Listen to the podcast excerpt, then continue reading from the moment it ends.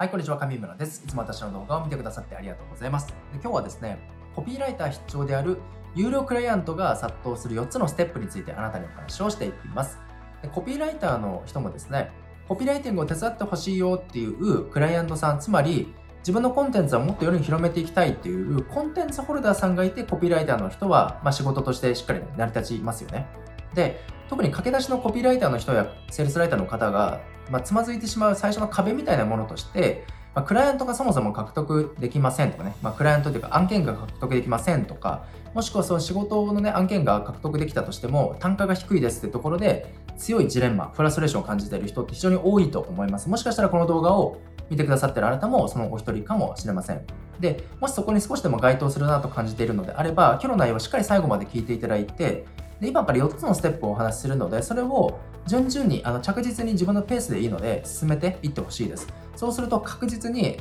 そのあなたが求めた有料のクライアントが獲得できますし、あるフェーズからあなたがそういう営業活動みたいなね、ことをしなくても、あなたの、ま評判がどんどん口コミで広まっていって、向こうの方からあなたのもとに、まあ、ある意味、イメージで行列をなして、ぜひこの案件をというかね、このプロジェクトを手伝ってくれませんかとお願いされるような状態になります。まあ、売れっ子のようなね、コピーライターになることができるというか、それを意図的に最初からデザインして作っていくことができますので、ぜひ最後まで聞いてください。で、聞くだけじゃなくてしっかりね、実践をしてほしいです。はい。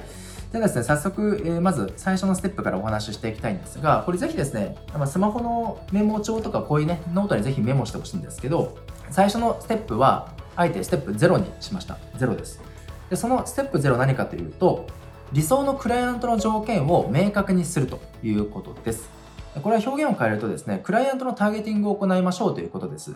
これは、ま具体的にどういうことかというと、あなたがそもそも具体的にどういう人と仕事をしたいのかっていうところを明確に言語化して条件、まあ、ルールみたいなものを作っておきましょうということです。これなぜこれをした方がいいのかというと、まあ、簡単に言うと自分の求めているその理想のクライアント像を明確にしておくと、じゃあその人が具体的にどういうところにいて、じゃあその人がぜひ自分に仕事をお願いしたいとなってもらうためには、どういう動きをこれからしていけばいいのかっていう具体的な行動戦略やアクションプランというものが明確になるからなんですよね。ま逆に言うと、クライアントを自分が一番こういう人と仕事したいってところをしっかりターゲティングしておかないと、まあ、マーケティングでもね、一緒だと思うんですけど、その後の自分の具体的な行動戦略やアクションプランといったものがわからないんですよね。なので、行動になかなか移せなかったりとか、その後、コピーの知識ある程度学んだけど、その後何をすればいいのかわかんないとか、どうやったらクライアントとつながれるんだろうとか、そこでずっとこう自問自答をして悶々してしまって、何もね、実行に移せないっていう状態になって、まあそれは当たり前なんですけど、お金にもつながらないっていうね、状態になってしまいます。で、まあマーケティングにおいてターゲティングっていうかね、最初にまずこの商品やサービスは誰に対して一番売っていきたいですかっていうところを決めると思うんですけど、それとまあ全く同じことですね。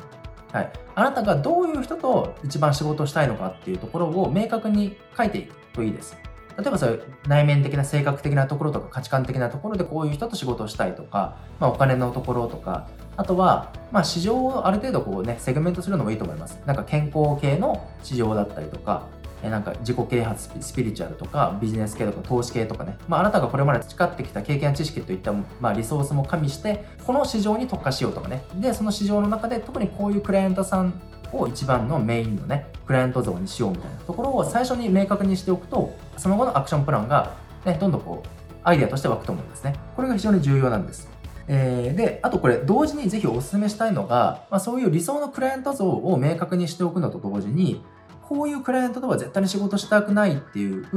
まあ、悪魔のクライアントみたいな、そういう条件も明文化しておくと非常になんか良いというか、そういう特定の誰かと出会った時に、あ、この人はちょっと自分が求めてるクライアント像じゃないなっていうことが瞬時に頭の中でフックがかかって、まあ選別できるというか、分けられるので、まああなたの精神が無駄に摩耗したりとか、あなたが損をしなくなるので、これもぜひ行ってほしいですね。で、これ、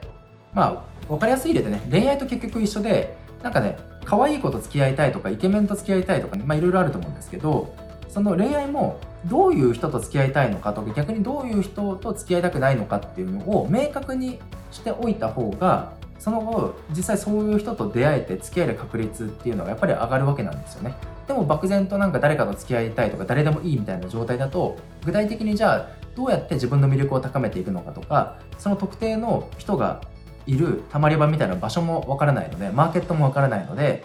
ね、出会いも作れないし結果付き合えない結婚できないみたいな状態になってしまうので、まあ、恋愛も結局最初にターゲティングありきっていうところがねあるんですけどそれと全く同じことですということですね。はい、まあ、これは余談でしたけど、まあ、恋愛に例えると分かりやすいと思うんですよね。こういう人と付き合いたいみたいなものを明文化しておくとじゃあその人が惚れるような人間になるためにはどういう風にすればいいんだろうとかね。で自分を高めていく具体的な戦略もわかるしじゃあそういう人がオンラインやオフラインでどういうところによくいるんだろうっていうところが大体見えてくると思うので調べていけば。でそこに対してえ自分の商品価値を高めてアクセスをしていく。そしてコミュニケーションを取っていったら、まあ、仲良くなれて付き合える確率で高まると思うんですけど、まあ、全くそれと同じことですよということです。はい、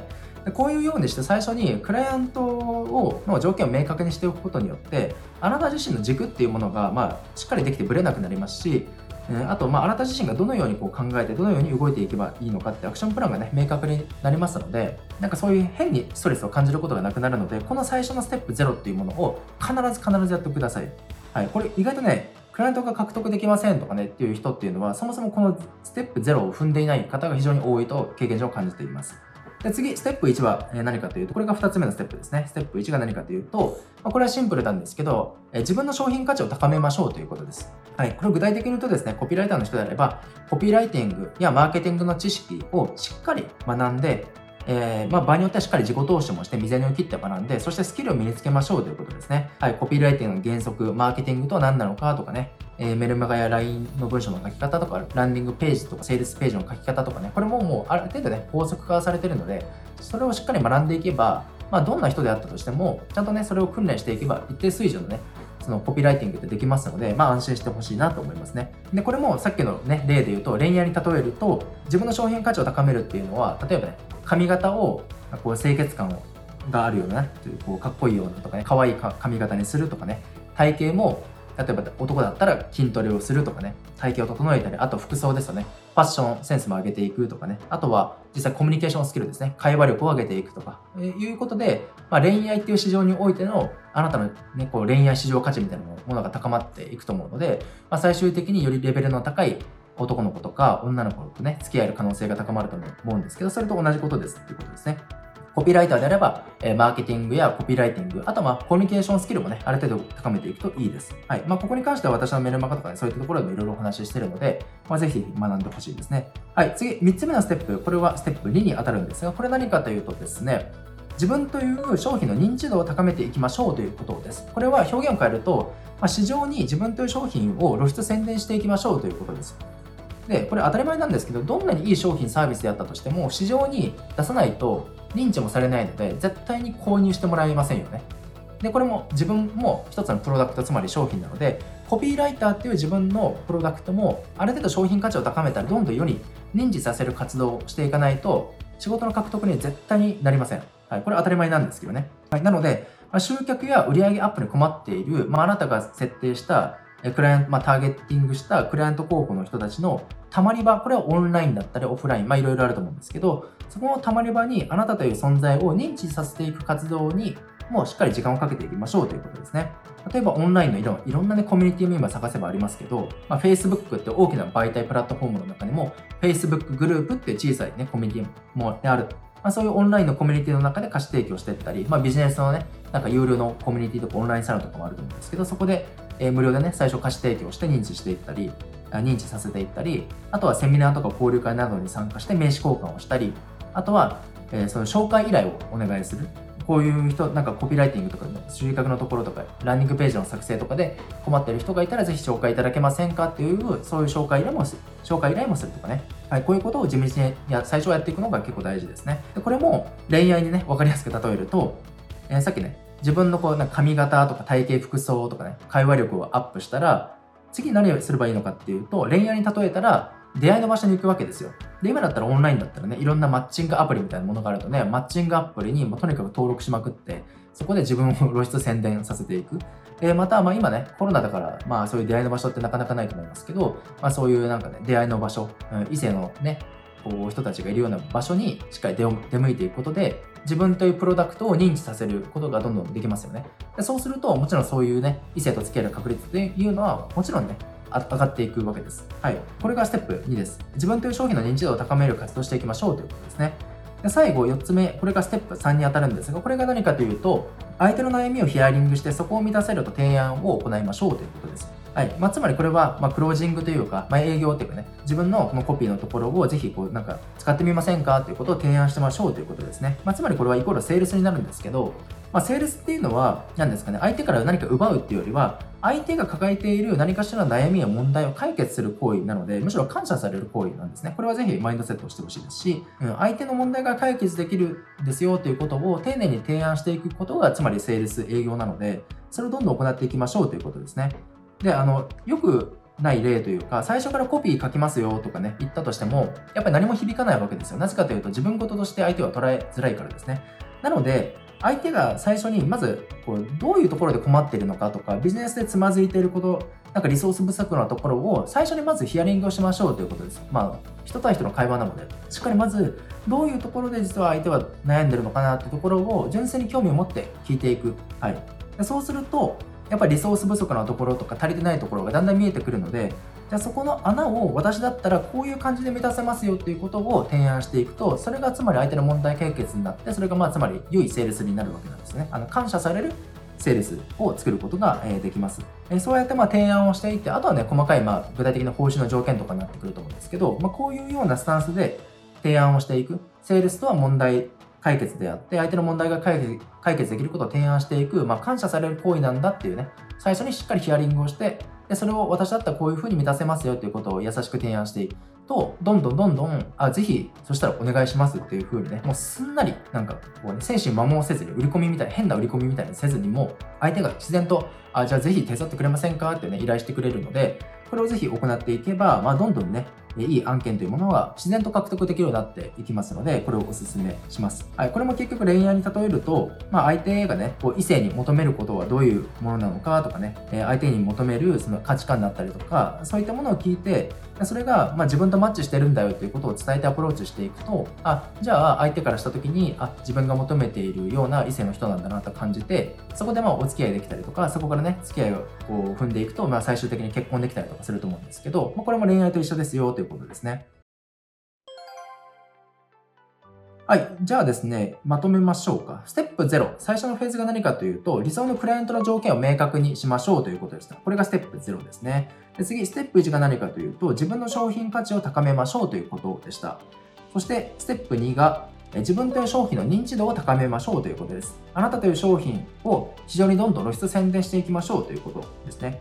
で最後の4つ目が、まあ、ステップ3に当たるんですが、これが相手の悩みをヒアリングをして、それをえ満たせると提案を行っていきましょうということです。特にこれポイントが、まあ、セールスというのは相手の問題が解決できることを提案すること、つまりま感謝される行為ですので、まあ、全然気にせず、えー、こういうことをお手伝いできますよということを提案していくと、どんどんどんどん案件の獲得が本当に楽になりますし、相手の方からお願いしますってね、ふうになりますので、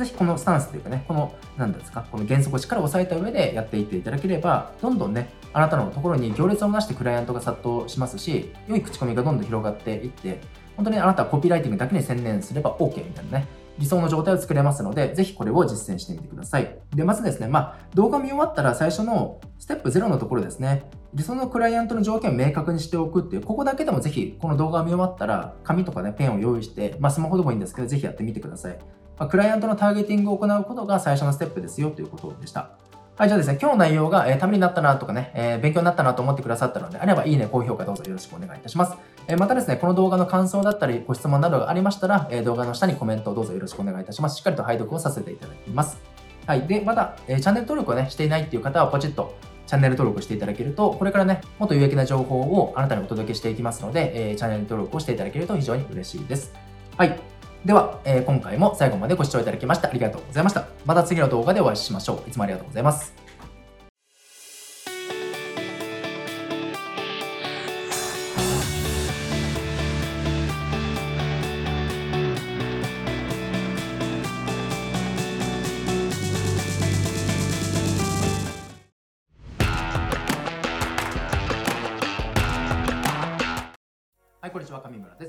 私の動画をこうして見てくださってありがとうございます。で今日はですね、20代のうちにしないと後悔をする11のことについてあなたにお話をしていきます。おそらくこの動画を見てくださってるあなたは20代かそれに近い年代の方かなと思うんですけど、まあ、特に自分は20代ですという方は今日の内容は必ず最後まで聞いてほしいんですね。というのもなぜかというと簡単に言うと今からお伝えする11のポイントを意識して20代を過ごさないと30代以降必ず後悔するからです。はい、本当に非常なね、え、重要な内容となっていますし、もしあなたがこれからビジネスでもっともっとこうね、活躍して自分の市場価値を高めて、生きがいとかやりがいを感じながら、まあ、収入もね、こうなんか得ていくようなそういうね自由な人生を送りたいというのであれば必ず聞いてほしいです。で具体的な内容にまず入る前に大前提としてしっかり覚えておいてほしいのが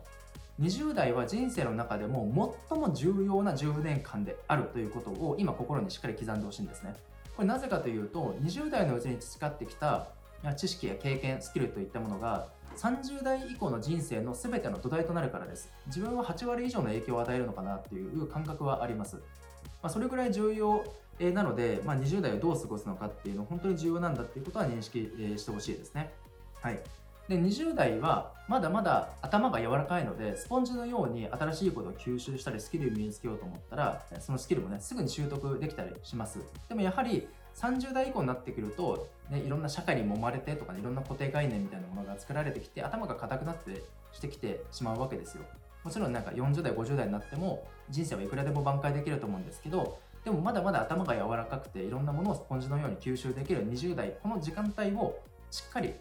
その重要性をね認識した上でそういう新しいことを学んだりスキルを磨いていくと人生が、ね、めちゃくちゃ変わりますのでぜひ今からお伝えする11個のポイントを取り入れてくださいはいじゃあ早速ね1つ目から入っていこうと思うんですが1つ目は何かというとですね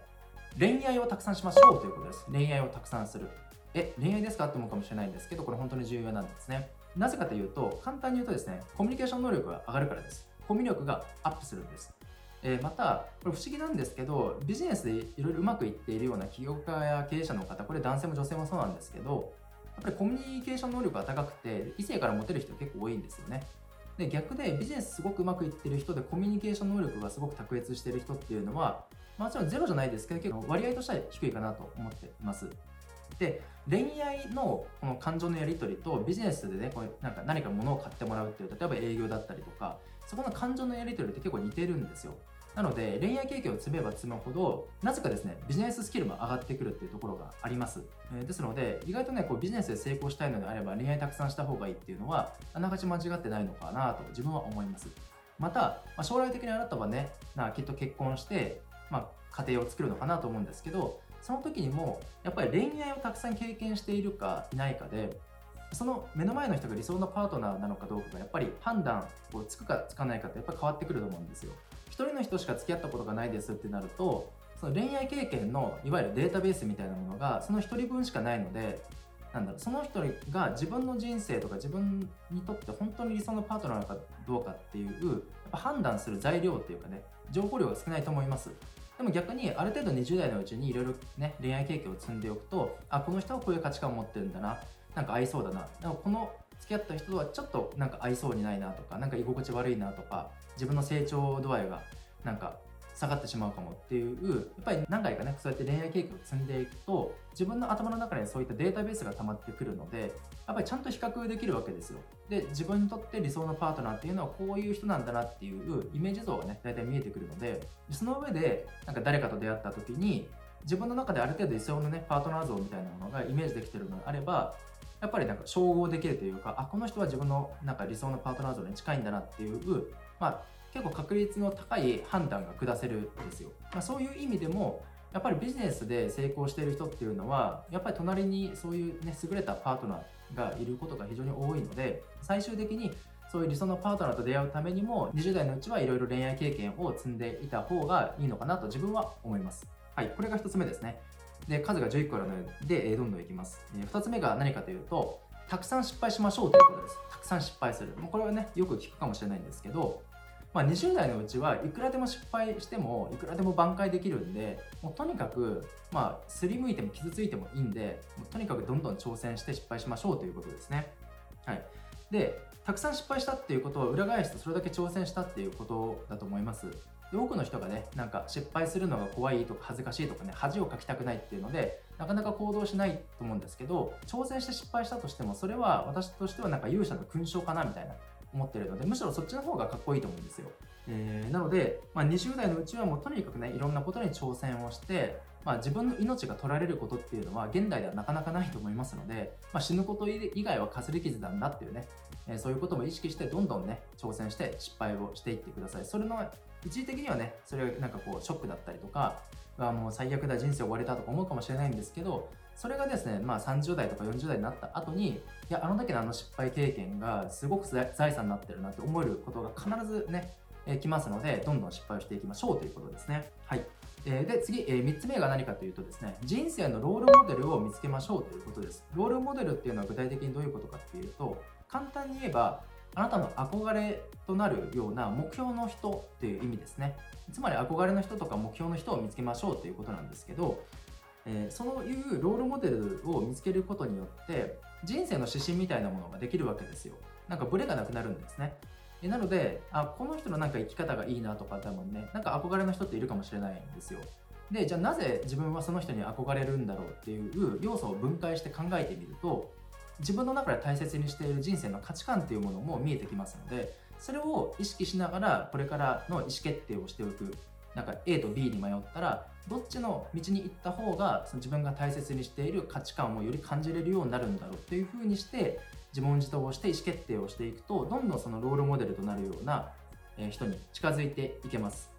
またそのロールモデルとなるような人ともし直接会えたりとかもし学ばせていただくような機会があるんだったらぜひぜひそこは行動をして近づいていくともっと人生の成長速度っていうのが加速します。はい。で次4つ目です。4つ目は何かというと夢ノートを書きましょうということです夢ノートを書きましょう。まあ、これは簡単に言うと、将来こんなことしたいなとか、こんなものが欲しいなとか、こういうこと経験したいなとか、なんかこんな理想な人と結婚したいなっていう夢を紙に書き出すっていうことですね。これなぜ重要なのかっていうと、ハーバード大学のね、えこの研究結果ではあるんですが、ちょっと読み上げましょうか。まあ、1979年からま10年間にかけてハーバード大学で調査が行われました。で、このハーバード大学の教授が学生たちに目標を持っているかどうかっていうのを聞いたんですね。で、その質問に回答した結果として84%の学生は目標をまずそもそも持っていなかったということです。そして13%の学生は目標を持っているが紙には書いていないというデータが出ました。そして最後の100%のうちのたった3%の学生は目標を持っていて、かつそれを紙に書いていました。つまり、ま目標を持っている学生はまずたったの16%だったということですね。でも目標を紙にちゃんと書いていた人はたった3%だったということです。で、この10年前の当時に目標を持っているが、紙には書いていなかった13%の人の平均年収は10年後でどうなったのかっていうと、目標を持っていなかった84%の人たちのなんと約2倍になっていたらしいです。ま、それだけ目標を持つことは大事だっていうことなんですけど、さらに驚くべきデータが、目標を紙に書いていたたった3%の人の平均年収はですね、なんと残りの97%の人たちの収入の10倍になっていたっていうことなんですね。えこういう研究結果から見ても、やはり目標とか夢を持つこと、それをしっかり紙に書き出すことっていうのは、それだけ重要なんですよ。で、ここに関連することなんですが、実はですね、自分も約10年前にこの夢ノートっていうものを実は書いていたんですよ。これ先ほどね、いろんな書類のね、奥から宝探しみたいな感じで掘り出したんですけど、ちょうどね、これがこういうなんか夢ノートみたいなものを将来こんな仕事していきたいとかね、いろいろ書いてたんですけど、これがなんとですね、2010年の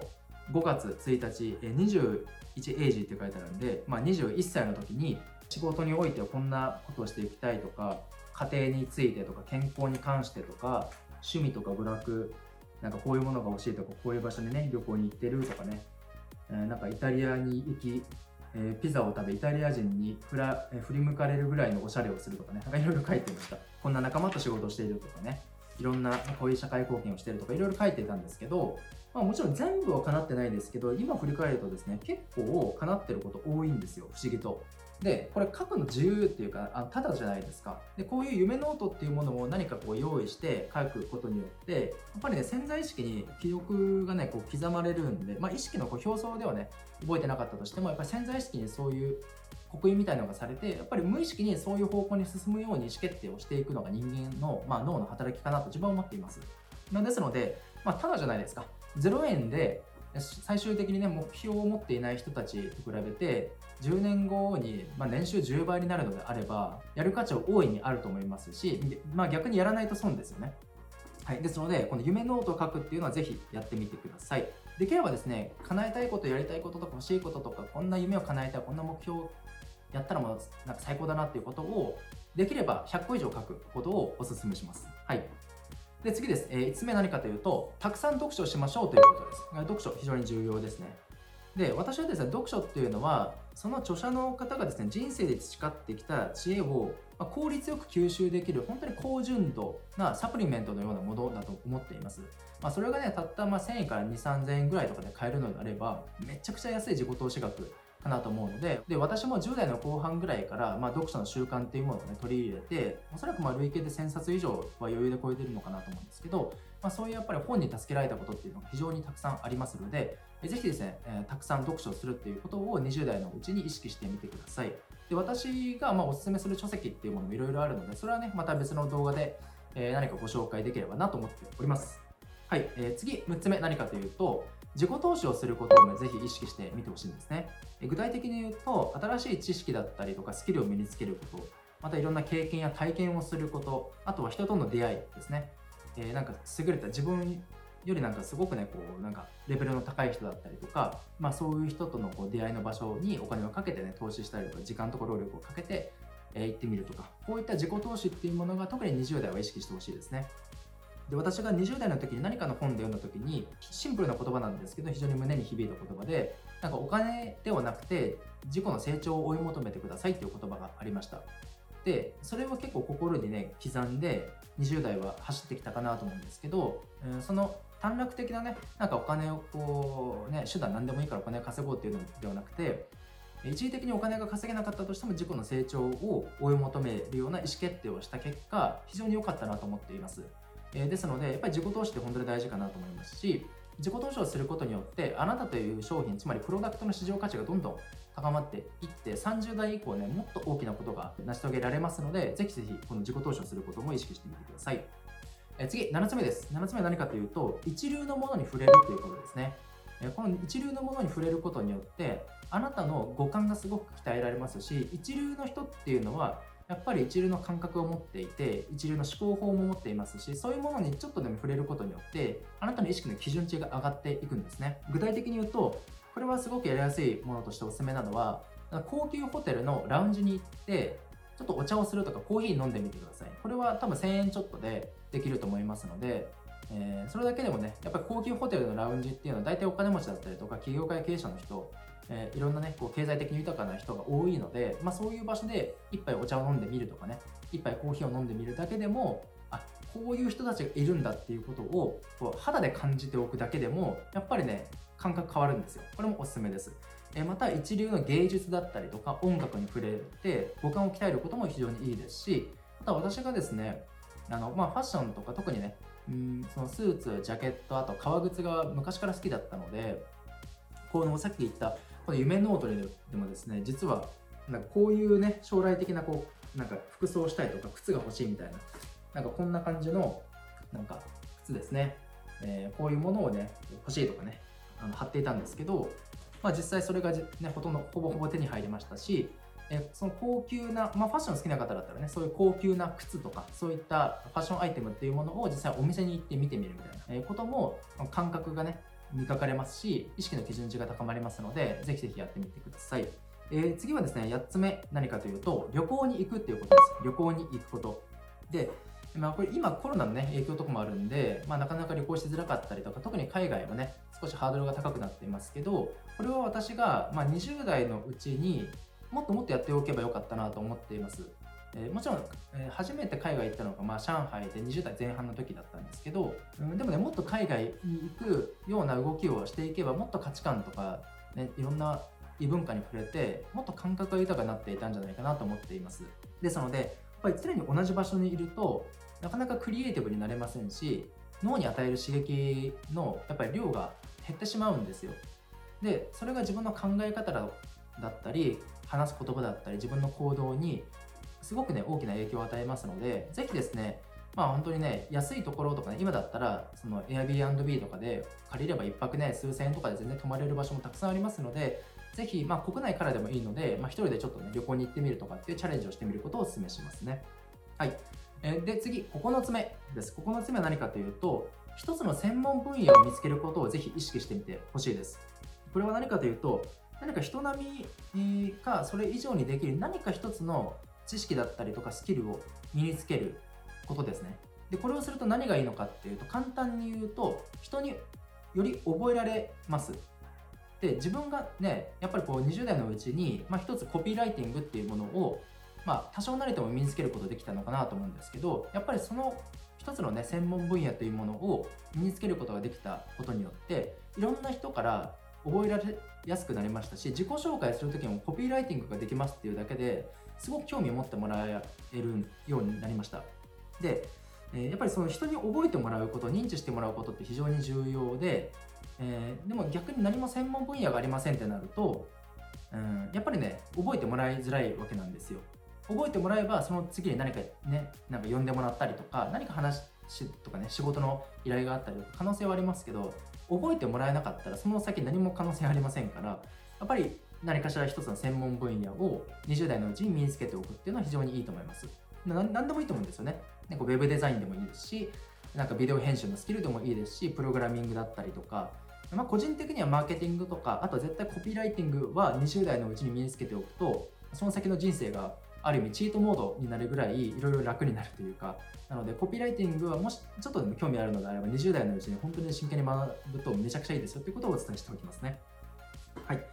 えー、で、残り2つです。えー、長くなりましたね。えー、10個目何かというと、一人暮らしを経験するということです。一人暮らしを経験する。おそらくこの動画を見てくださったあなたはもうすでに一人暮らしされてるかもしれませんが、もしまだね、実家にいるよっていう方は、なるべく早く一回ね、一人暮らしの経験をするといいです。これ、なぜいいのかっていうと、まあ、強制的に自立心が鍛えられるからですね。やっぱり親元にいる時っていうのは、まあ、親のね、いろんな影響も受けますし、あとは、やっぱりね、家帰ったらご飯が出てくるとかね、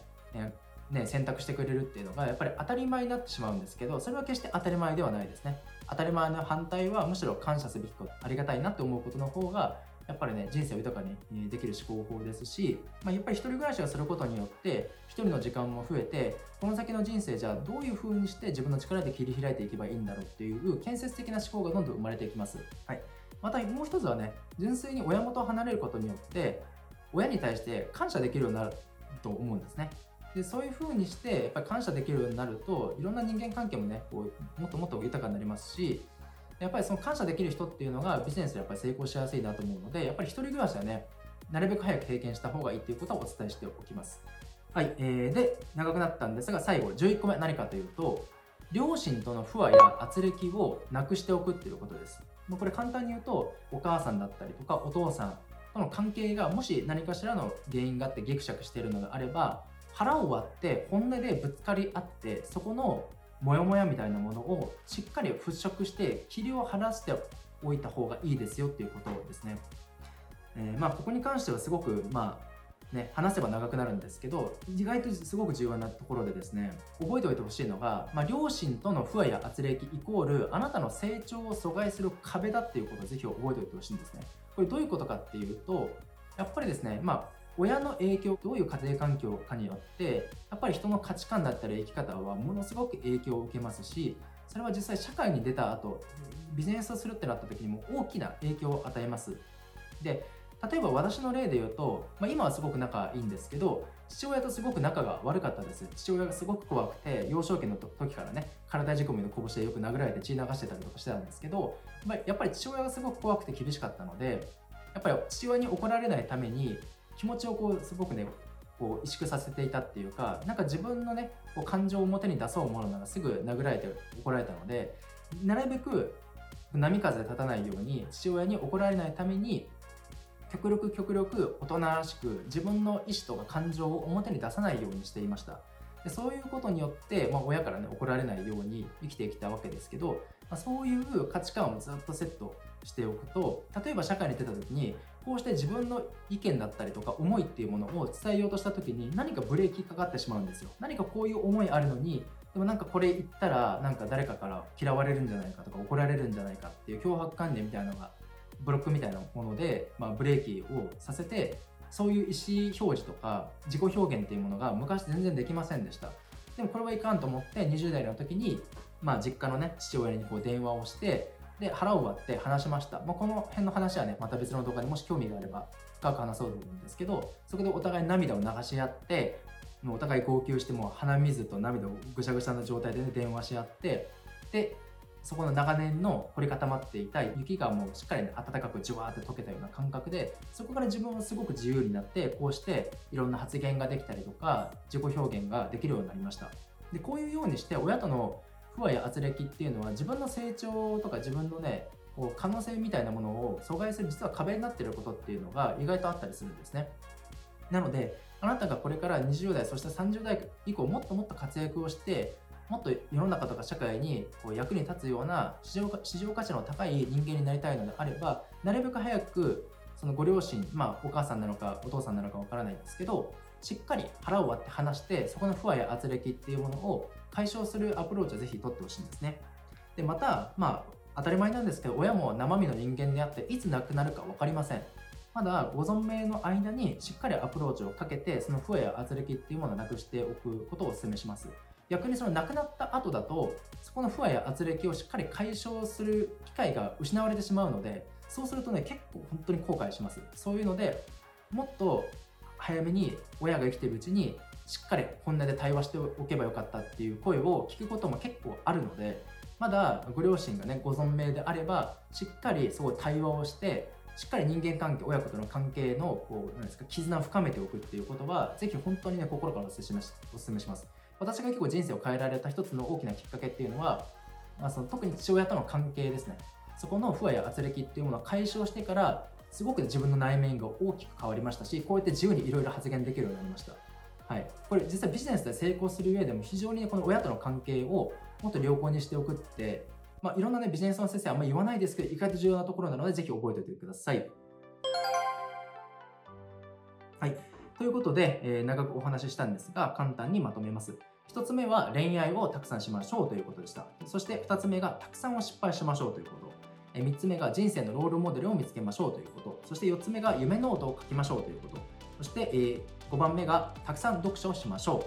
う。え、6つ目が自己投資をすること。そして7つ目が一流のものに触れましょうということでした。8つ目が旅行に行きましょう。そして9つ目、1つの専門分野を身につけること。10個目が1人暮らしを経験すること。親元から離れるということですね。そして最後11個目が両親との不和や不和や圧力をなくすことでした。これを一度に全部行わなくていいので、一つ一つでもいいので、まあ、実践をしていって、20代のうちにこれのところをまコンプリートというかね、えー、していくと、30代以降めちゃくちゃ飛躍しますので、ぜひ取り入れてみてください。はい。じゃあですね、今日の内容がね、こうためになった、えー、なと感じてくださったのであれば、いいね、高評価どうぞよろしくお願いいたします。えまたですね、この動画の感想だったり、え追加でね、こういうこと聞きたいという質問があれば、動画の下のコメント欄にぜひご記入いただければ、拝読をさせていただきます。また、え私のチャンネル登録まだね、えしていないよという方はですね、これからもっと有益な情報をあなたにお届けしていきますので、えぜひポチッとチャンネル登録をしていただければ非常に嬉しいです。はい。ではですね、最後まで、え今日もご視聴いただきましてありがとうございました。また次の動画でお会いしましょう。いつもありがとうございます。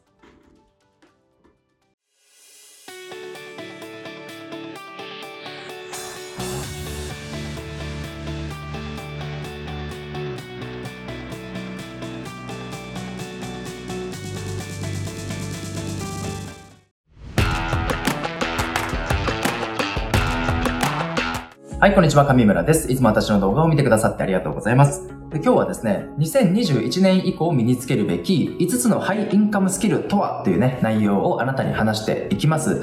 でですね、今現在、まあ、スキルシェア市場といったものがどんどん拡大していって、まあ、個人の人がですね、特定のビジネススキルを身につけて、で、まあ、会社から独立して、まあ、フリーランスとしてね、仕事をしたり、もしくは副業で始めたりっていうね、そういう、まあ、市場の変化というものが大きくね、起きていると思います。で、まあ、2020年今年はコロナでね、いろんな企業が大打撃を受けましたし、実際、ままあ、たくさん倒産したり、あとは、まあ、会社員の人でもね、給料が減ったりとか、あとはね、ボーナスがもう一切なくなりましたっていう方も結構いらっしゃると思います。で、この流れは、おそらく今後数年もっともっと続くと自分は予測しています。で、来年20、えー、2021年か以降、もっともっとね、えー、おそらく激動の時代になってくると思うんですけど、その流れの中で、フリーランスや個人事業主の方がもっと増えてくると自分は予測していて、まあ、1億、えー、総個人事業主時代みたいな、そういう時代が訪れてくるのかなと思うんですけど、えー、会社でね、ずっと働くっていう方法も全然ありだと思うんですけど、会社とは別でも収入源やっぱり作っておいた方が、まあ、明らかにその方が安全だと自分は思っているんですけど、じゃあ、会社以外のところから収入を作っていく際に、じゃあどういうビジネススキルを身につけておくと、来年2020年以降、あなたの市場価値がどんどん高まるのかっていうところがね、やっぱり決まってくると思うんですけど、私が自分の経験上、またいろんな人を見てきて、あとは2021年、もっと2022年、3年、それ以降の未来を予測した時に、まあビジネスを行うのであれば、このスキルは早めにまあ身につけておいた方がいいかなというものを、えー、5つピックアップしましたので、それを今回この動画で特別にシェアをしたいと思います。ですので、もっともっと自分の、まあ、ビジネスマン、ビジネスウーマンとしての市場価値を高めて、世の中とか社会にもっともっと貢献をしながら、それに比例して実際正当な報酬をどんどんこう得て、まあ、所得額を高めていきたいとかね、まあ、最終的に自分の純資産額みたいなものを高めて、まあ、お金持ちと、まあ、言わなかったとしても、まあね、経済的に豊かになりたいというような方は、ぜひ最後まで聞いてください。で、このいろんな、まあ、資格とかスキルとかあると思うんですけど、特に私が推奨したいのは、ハイインカムスキルをぜひ身につけてくださいっていうことなんですね。ハイインカムっていうのは、高い所得とか収入のスキルなんですけど、まあ、そのね、本当スキルによっても、もちろん報酬は得られると思うんですけど、報酬、得られる報酬額の工程っていうものがやっぱりね、どういうスキルを身につけるのかによって結構決まってきます。で、やはり市場価値の高いというか、希少性の高いそういうビジネススキルを身につけた方が、結果的に世の中からもっと求められますし、あなたという存在が重宝されて、やはりそのあなたに対してこれ払う報酬額っていうものもやっぱり高くなってくるんですよね。まあ、なので、これはね、全否定はしないんですけど、例えば今の時代、ワードとかエクセルといったビジネススキル、もちろんないよりはいいんですけど、ワードとかエクセルは正直別に学ばなくていい。パワーポイントとかね、キーノートの作り方とか、もちろん作れればいいんですけど、そこまで今後もっともっと市場価値が高まるのかってなったら、別にそうでもないないし、すでにそういうスキルを持ってる人は市場にたくさんいるので、まあ、埋もれてしまうので、まあ、そういった一般的な、うん、資格とかスキルっていうものは、あまり眼中に入れない方がいいっていうことを個人的にはお勧めします。で、この動画でですね、お話ししたいのは、まあ、大きく5つなんですが、まず1つ目がですね、これぜひメモしておいてほしいんですけど、えコンサルティングやコーチングのスキルといったものです。これは、まあ、今後、まあ、AI ですね、機械がどんどん発達していった際にも、やはりその1対1のこう人間的な感情的なやり取りだったりとか、そこに対してのこう励ましやエンパワーメントみたいなところっていうのは、まあ、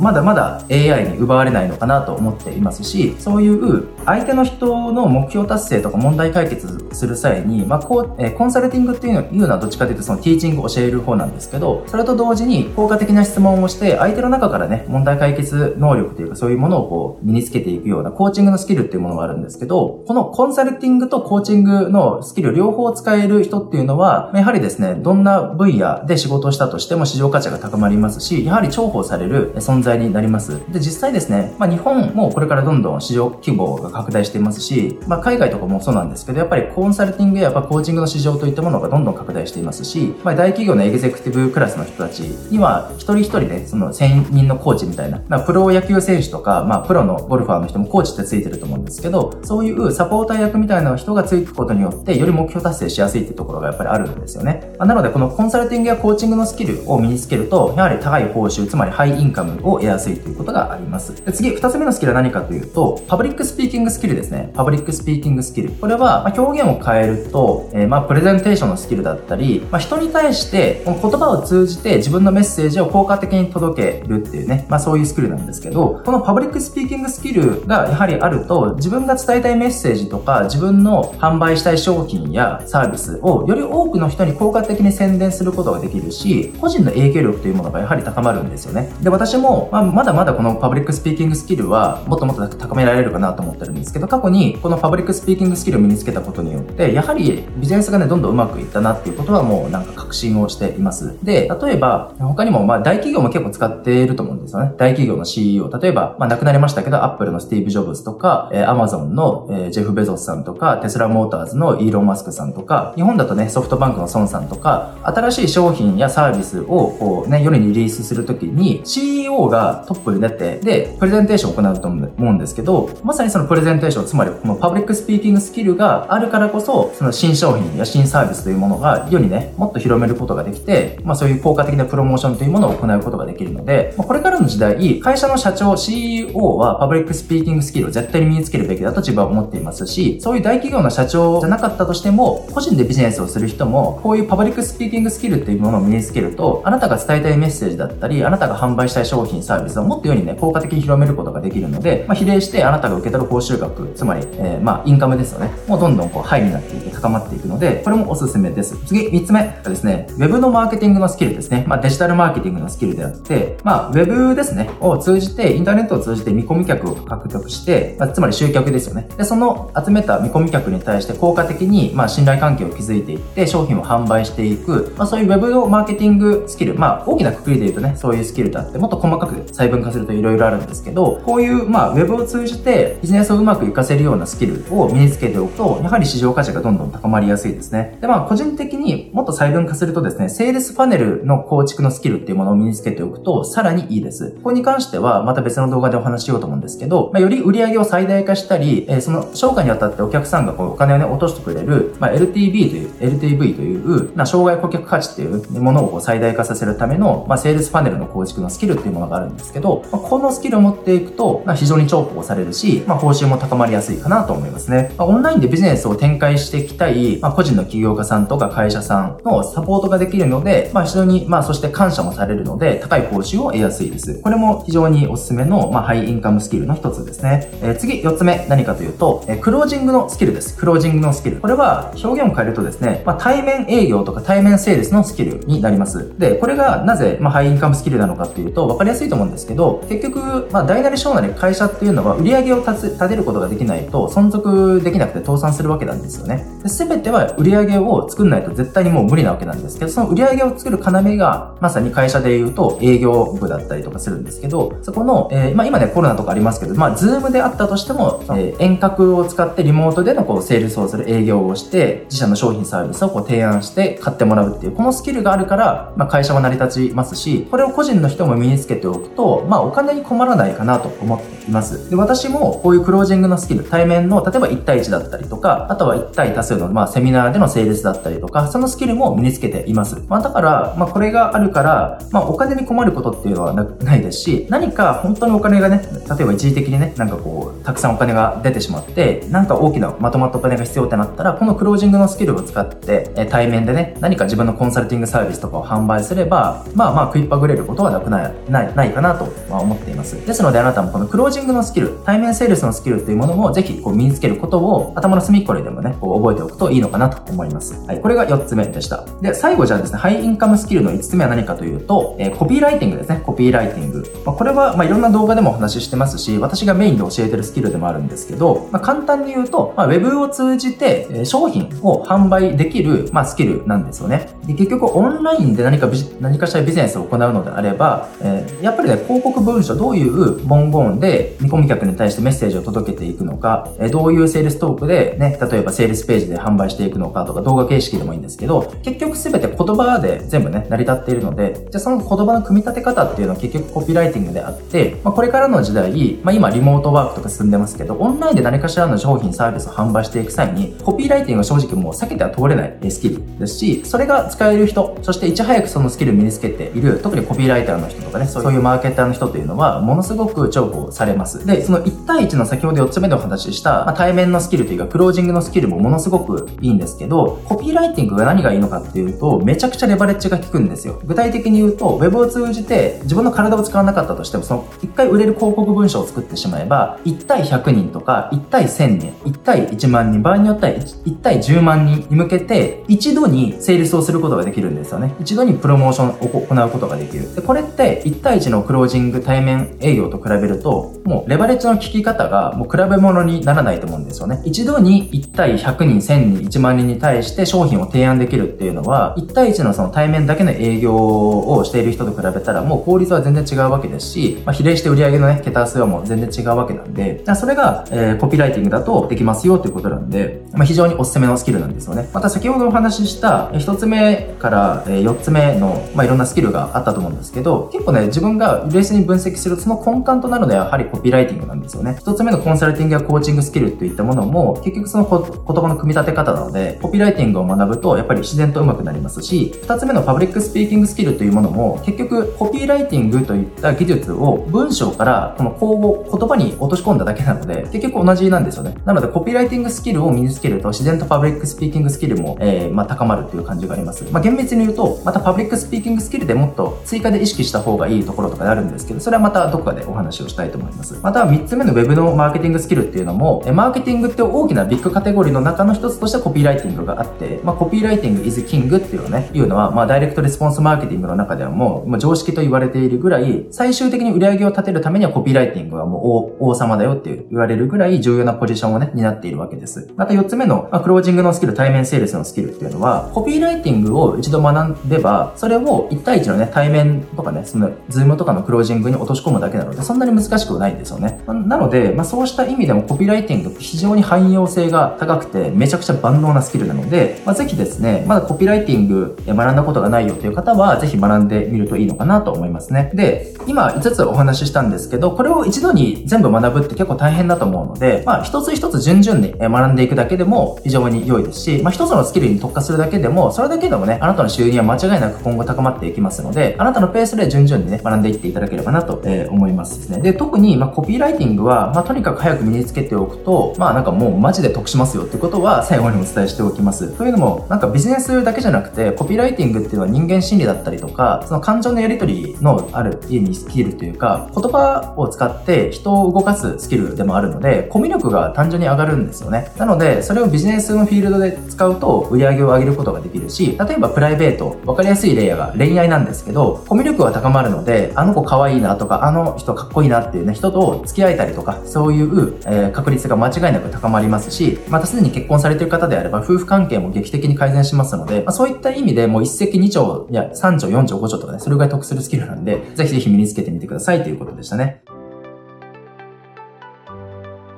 はい、じゃあ簡単に、えー、まとめようと思います。えー、まず、ハイインカムスキルの一つ目がですね、えー、コンサルティングやコーチングのスキルでした。次、二つ目がですね、パブリックスピーキングスキルでした。そして三つ目が、えー、ウェブのマーケティングスキルでした。四つ目が、えー、クロージングのスキル、まあ、つまり対面セールスのスキルでした。そして最後が、えー、コピーライティングのスキルでした。まあ、これをですね、まあ、どれか一つだけでもいいので、まあ、今この動画を撮ってるのがね、2020年の12月ですけど、えー、もうすぐ終わって、えー、来月にはね、もう2021年に変わってると思うんですけど、やはり来年はもっともっと激動の時代なってくると思うので、で、今ね、会社勤めしていたとしても、別にすぐに辞める必要はないと思うんですけど、会社以外のところでも、いつでもこうね、収入を得られる、そういうスキルを真っ先に、まあ、優先的にね、身につけておくと、安心をね、得られるのかなと思いますので、ぜひですね、来年のそのアクションプランとして、こういうハイインカムスキルを身につけるっていうことを、あなたの来年の、まあ、計画の中の優先順位の結構高いところに置いておくといいのかなと思います。はい、じゃあ今日の内容がですね、ためになったな、えー、気づきを得られたなと思ってくださったのであれば、えー、いいね、高評価どうぞよろしくお願いいたします。えー、ままたですね、まだ私のチャンネル登録をしていない場合は、ポチッとチャンネル登録もしていただけると非常に嬉しいです。またですね、この動画の感想だったり、追加でこういうこと聞きたいという質問等がありましたら、動画下のコメント欄でね、ご記入いただければ、しっかりと拝読をさせていただきますので、えーと、えー、どしどしね、コメントお待ちしております。はい。では今日もですね、最後までご視聴いただきましてありがとうございました。また次の動画でお会いしましょう。いつもありがとうございま。す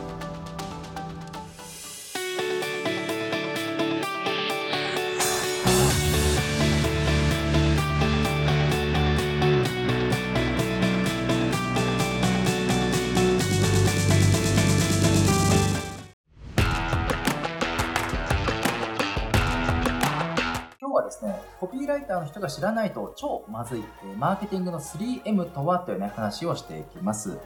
今日は少し専門的な話になってしまうかもしれないんですが、まあ、コピーライターとしてもっともっと一流のレベルにっていうかね、しっかりも売り上げに大きく貢献していきたい、そしてもっともっとビジネスマンとしてね、ビジネスウーマンとしてステージアップしていきたいのであれば、まあ、この知識はちょっと知らないとまずいんじゃないかなっていうね、そのマーケティングの知識を特別にお話をします。はい、でそもそもマーケティングってまあ何だろうって話をね、まあ、話を聞いていただければよりこう解像度が高まるっていうかね、えー、理解できるのかなと思うんですけどまず覚えておいてほしいのがマーケティングっていうものを知らずしてビジネスに挑むっていうのは、まあ、武器を持たずして戦場に赴くのと同じだよっていうことで、えー、つまりね、甲冑とか、まあ、戦国時代とかでイメージしてほしいんですけど甲冑とか刀とかそういったね鎧とか持たずにその戦場に赴くのと一緒で、まあ、つまり自殺行為ですよっていうことですね。まあ、それぐらいビジネスをちゃんと成功させるというか、ちゃんと商売を成り立たせ続けるためには、マーケティングの知識やスキルというものは必須ですので、マーケティングもしっかり学びましょうということですね。まあ、マーケティングっていう大きなカテゴリーの中に、非常に重要なピースとしたコピーライティングが位置しているっていうような、まあ、そういう位置関係です。はい、えーで今日はそのマーケティングって抽象的な概念の解像度を上げるのに役立つ、まあ、3M っていうねところをお話ししします。でこのマーケティングの 3M って知識を知っておくと何がいいのかっていうと既存のビジネスの売り上げをもっと向上できますしえもし業績が悪化していたりとか例えば広告の反応が悪いなってなった時もそのボトルネックになっている、まあ、原因というかねそこの悪いところの箇所を見つける嗅覚が鋭くなって即座に改善策を打てるようになるんですよ。なので自分でねコンテンツビジネスをしていてもそうですしクライアントさんと何か協力して仕事をしていく際ももっともっとクライアントさんに大きく貢献できるのでこれは必須の知識かなということですね。また、まあ、このマーケティングの 3M の知識を使うとあの他社のコンサルティングも行うことができるようになります。マーケティングコンサルタントとして仕事もできますね、まあ、非常に便利な思考ツールですのでぜひぜひ取り入れてみてください。じゃあ早速具体的に入っていこうと思うんですが、マーケティングの 3M とはまずね、何かというと、マーケット、メディア、メッセージです。マーケットの M、そしてメディアの M、えメッセージの M。これ英語で書くと全部 MMM になりますよね、頭文字が。その頭文字を取って 3M っていうんですけど、え簡単に言うとですね、マーケットっていうのは、まあ、誰に対してですかっていう、誰にですね。で、次、メディアっていうのは、まあ、どこでとか、えどんな媒体を通してっていうことですね。で最後メッセージっていうのは何を届けるんですかとか、まあ、どんな文章、どんなコピーを届けるのっていうところですね。つまり、え、誰にどこで何をっていうね、その3つのポイントを見て見ていきましょうって話なんですけど、マーケットメディアメッセージっていうこの3つの M の一致率が高ければ高いほど例えば広告の反応は非常に高まります。また商品やサービスがしっかりと売れるようになりますね。で逆に、これ注意点なんですけど、このマーケットメディアメッセージ、それぞれのピースが良かったとしても、それぞれの一致率が低くなればなるほど、広告の反応はものすごく落ちますし、まあ、商品が売れずに、広告費だけを垂れ流して赤字みたいなね、そういう状態にもなりかねないので、まあ、注意も必要ですということですね。えー、もう少しな具体例を挙げると分かりやすいと思うので、いくつか挙げようと思うんですけど、じゃあまずそのマーケットのところ、誰にっていうところを、例えば女子高生にするとしますよね、仮に。で、何をっていうところが具体的なまあ提供する商品だと思うんですけど女子高生に対してじゃあ販売する商品を若者受けするようなリップを販売しようとします。で、まあ、誰にが女子高生何をが若者受けするリップ。そしてじゃあどこでっていうどの媒体を通してじゃあそのメッセージを届けていきますか？っていうところを例えばですけど極端な例新聞広告でその広告を打ってその女子高生向けのリップを販売しようとしたプロモーションを行ったらそのリップは売れますか？っていう話なんですよね。でこれは絶対売れないだろうなっていうのがすぐ分かりますよね。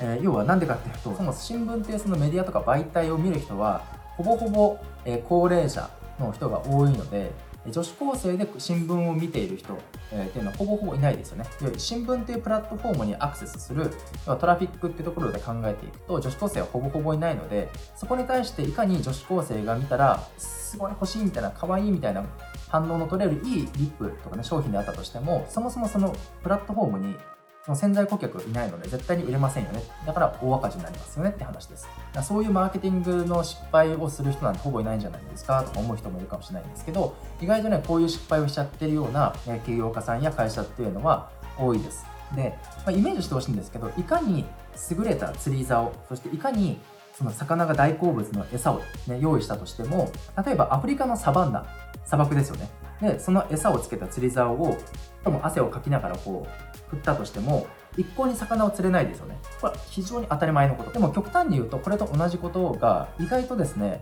えー、私はその経験上いろんな起業家さんとか会社とか見て失敗してるそのプロモーションとか見るとここに陥ってるとこって意外と多いんですよ。なのでえ自分には関係ないと思わず、えしっかり知識として取り入れてみてほしいんですね。なので、ここで言いたいのは、その例えば、ね、ターゲットをしっかり絞れば売れますよとか、良い商品を作れば売れるとかね、良いコピーを書けば売れるっていう話ってよくマーケティングの講座やそういう先生みたいな人がよく言ってると思うんですよ。マーケティングを少しかじった人とか勉強した人であれば、ね、ターゲットしっかりと絞れば売れるよとか良い商品を作れば売れるとか良いコピーを書けば売れるとかねもう耳たこみたいな感じで聞いたことがあると思うんですけどそれだけ単体を切り取って盲目的に信じてしまうと結構危険でそうするとなぜか集客できないとかなぜか全然売り上げが上がれ上がらないっていうねそういう泥沼にはまってしまいかねないのでここはしっかり注意しておいてください。あの理由は何でかっていうと、まあ、単純でその一つの面だけを見てしまうと全体像が見えなくなってしまってこの 3M の一致率といったものを考える視点がま弱まってしまうかもしくは完全に欠落してしまうからなんですねえ大抵広告を打ってもなかなか反応が取れない時っていうのは大体ですね、ターゲットの選定のところ、つまり誰にってところか、もしくは広告を出す媒体、メディアのところですね。で、最後、え広告の文章。これはコピーやコンセプトってところ、これがいわゆる、えメッセージのところなんですけど、このどれか1つ、もしくは2つ、場合によっては3つの全部がずれていることが原因なので、えぜひこの知識をですね、まあ、コピーライターの人、セールスライター、えマーケッターの人は、まあ、必ず忘れないようにしておいてほしいなと思います。基本中の基本だからこそ、なんかビルを建てる本当基礎的なところに当たるので、やっぱり忘れがちになってしまうので、この3つの M、マーケットメディアメッセージの一致率を常にこう保つというかね、そういう仕事をすることをぜひ意識してみてください。はいまあ、コピーライティング is king っていう話は、まあ、ダイレクトレスポンスマーケティングの世界ではずっとも言われていることですし、コピーライティングが売り上げを上げる最大の要となる、まあ、超重要なスキルではあるんですけど、コピーライティングっていうのはいわゆる上空から全体像を俯瞰した上でその上でこの一致率も考えた上でそれを最終的な文章をコピーに落とし込んだ時に、まあ、つまりそのキングって言われるぐらいの効力を発揮するんですよ。で一流のコピーライターっていうのは私がいろいろこう見てきた一流だなと思う人だったりとか、まあ、私も曲がりなりにもコピーライターとしていろいろなプロジェクトで売り上げを上げてきているのでえそういうところからの共通項を抜き出すと実際コピーを書くっていうところは結構ズームインをしたというかミクロ的な視点で仕事をする細かい単語のところを調整していったり細かいニュアンスのところを修正したりチューニングをしていくっていうミクロ的な視点がコピーライターとして大事なんですけどでもそれだけだとおそらく二流三流にとどまってしまうのかなと思っていて一流のコピーライターっていうのはそういうミクロの視点だけではなく例えば今日の話でいうマーケティングの 3M っていうマーケットメディアメッセージってその全体像を上空から俯瞰した上でそこの一致率も考えた上でコピーのコンセプトだったり切り口だったり文言も考えていくっていうミクロだけではなくてマクロの視点え要は木を見るだけじゃなくて森もちゃんと見れるような人っていうのが一流のコピーライターですしそこからどんどんステージアップしてマーケティングのプロデューサー的な、仕事もできるなと。これはまあ自分も経験上そうですしいろんな人を見てきた上での一流と言えるレベルのような仕事をする人の共通化を上げるとそういった考え方思考法みたいなものが挙げられます、はい、ですので、まあ、このミクロとマクロの視点を、ね、あなたもね一緒に鍛えていきましょうということを最後にお伝えしたかったです、はい、で今日はですね少し抽象的な話ではあったんですけど非常に重要な話なので、まあ、ぜひ23回ぐらいは復習してほしいですしこの動画を見終わったらぜひ一つやってほしいところがまあ、ネットの広告をちょっとチェックしてみてほしいんですよ。ネットの広告をチェックして、で、この 3M ですね、どういう風なマーケットメディアメッセージなんだろうという観点で分析してみてほしいんですよ。まあ、例えば Google で、ね、なんか検索をして、ダイエット、パーソナルトレーニング、スペース東京とかね、何でもいいんですけど、Google で検索ワードを打ち込むと、大体ね、その Ad って書いてあるのが、まあ、Google AdWords 広告っていうものなので、そこの広告を見るとか、あとは Facebook 広告もね、まあ、常にいろんな Facebook 広告が流れてるので、Facebook 広告であれば、まあ、メディアのところは Facebook ですよね。マーケットのところは、じゃあこの広告は誰に対してメッセージを打ち出してるんだろうっていう、マーケットのところを分析して、あとはメッセージのところ、これはどういうコンセプトやコピーをこう意識してるんだろうってところを動画を見終わったらぜひ一つだけでいので、ネットの広告をちょっとチェックして、この 3M のね、観点からぜひ分析をして、え、研究してみてください。そうすると、今日の話がよりあなたの中で、あ、こういうことかみたいな感じで、え、こう体感できるというか、あなたの知恵として、え、落とし込めますので、ぜひこのことをですね、動画を見終わったらやってみてください。でもし、まあ、可能であればですね、分析した結果とかね、えこういうものをチェックして、こういう観点の気づきがありましたみたいなものを、まあ、この動画のね、コメント欄にね、えなんかアウトプットがてら残していただけると、まあ、非常になんかいい機会なのかなと思います。そのコメント残していただければ私もしっかり配読をさせていただきます。ということで、えー、今日はですね、マーケティングの 3M というね、話をしました。これは、本当コピーライターとしてどんどん一流というレベルになりたいのであれば、もう知らないとマジでまずいぐらいの知識ですので、ぜひぜひ何度も復習をして、あなたの実際スキルとしてね、使えるようになっていただければなと思いました。マーケットというのは誰にっていう、メディアっていうのはどこでとかどんな媒体を通してっていうところ、そして最後メッセージっていうのは何をとかどんなコピーを届けるのっていうところでした。でこのマーケティングの 3M の一致率っていうものを常に高めることを意識してぜひ仕事をしてみてください。そうするとあなたの、まあ、市場価値みたいなものがどんどん上がって、クライアントに、ま貢献こうできて、で、売り上げをもっと上げることができて、で、あなたが受け取れる報酬額っていうものが上がっていきますので、ぜひこれを取り入れていただければなと思います。はい、じゃあ今日の動画の内容がですね、ためになったなと思ってくださったのであれば、動画のいいね、高評価どうぞよろしくお願いいたします。えー、またですね、私のチャンネル登録まだしていないよっていう方はですね、これから有益な情報をどんどん届けていきますので、えチャンネル登録ポチッとしていただけると幸いです。えまたですね、今回の動画の感想だったり、またこういうことを聞きたいよというご質問などがありましたら、え動画の下のコメント欄にね、ご記入いただければしっかりと拝読をさせていただきます。はい、えー、では今日も最後までご視聴いただきましてありがとうございました。また次の動画でお会いしましょう。いつもありがとうございます。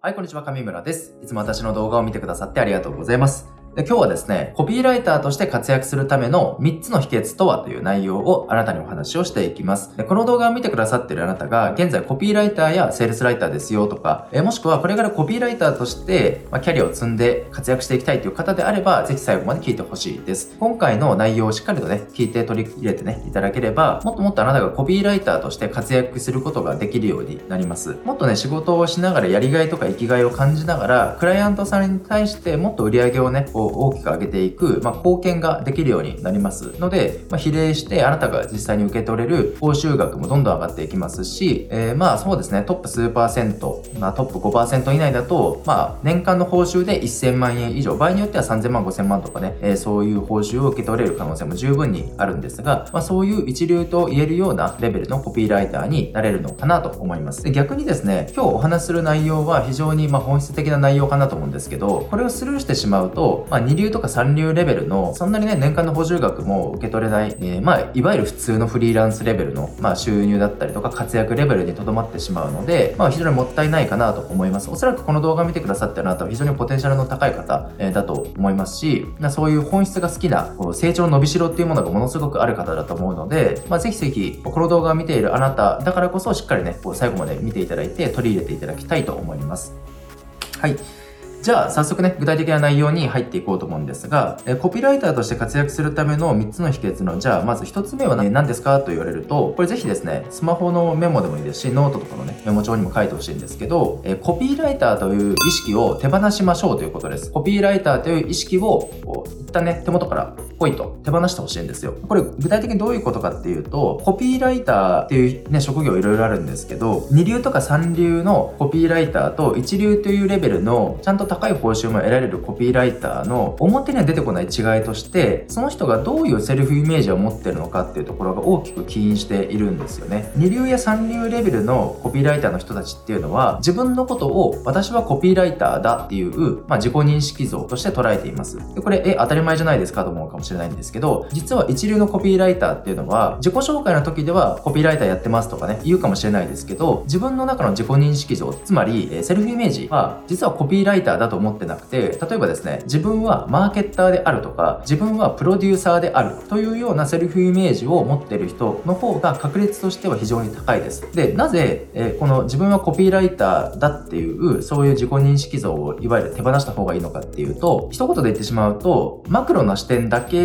の仕事のやり方というかね、質になってしまうからなんですよ。で、ダイレクトレスポンスマーケティングの世界では、コピーズキングって言われているぐらい、実際オンラインマーケティングとかね、オンラインビジネスをする上で、最終的に売り上げを上げるところだと、コピーライティングってもう避けては通れないですし、めちゃめちゃ重要なスキルなんですけど、だからこそコピーイズキングって言われてるんですが、ただそのコピーライティングっていうのも、マーケティングっていう大きなビッグテーマというか、ビッグカテゴリーの中の一つのピースなんですよね。なので、コピーライティングは非常に重要なんですけど、もっとクライアントに大きな売り上げをとしてこう貢献をしていきたいのであれば、こうミクロな視点だけではなくて、要は木を見て森を見ずっていう、ね、言葉もありますけど、木だけ見るのではなくて、もう少し客観視してというか全体像を見て、そもそもその商品のオファーの中身のことを考えたりとか、もっと上位概念である商品のコンセプトだったりとか、そういったところからマクロな視点でね、全体像をこう見る。上空から全体像を見た上で、コンセプトだったりとか、実際にその提供する商品やサービスの中身のオファーっていうものを考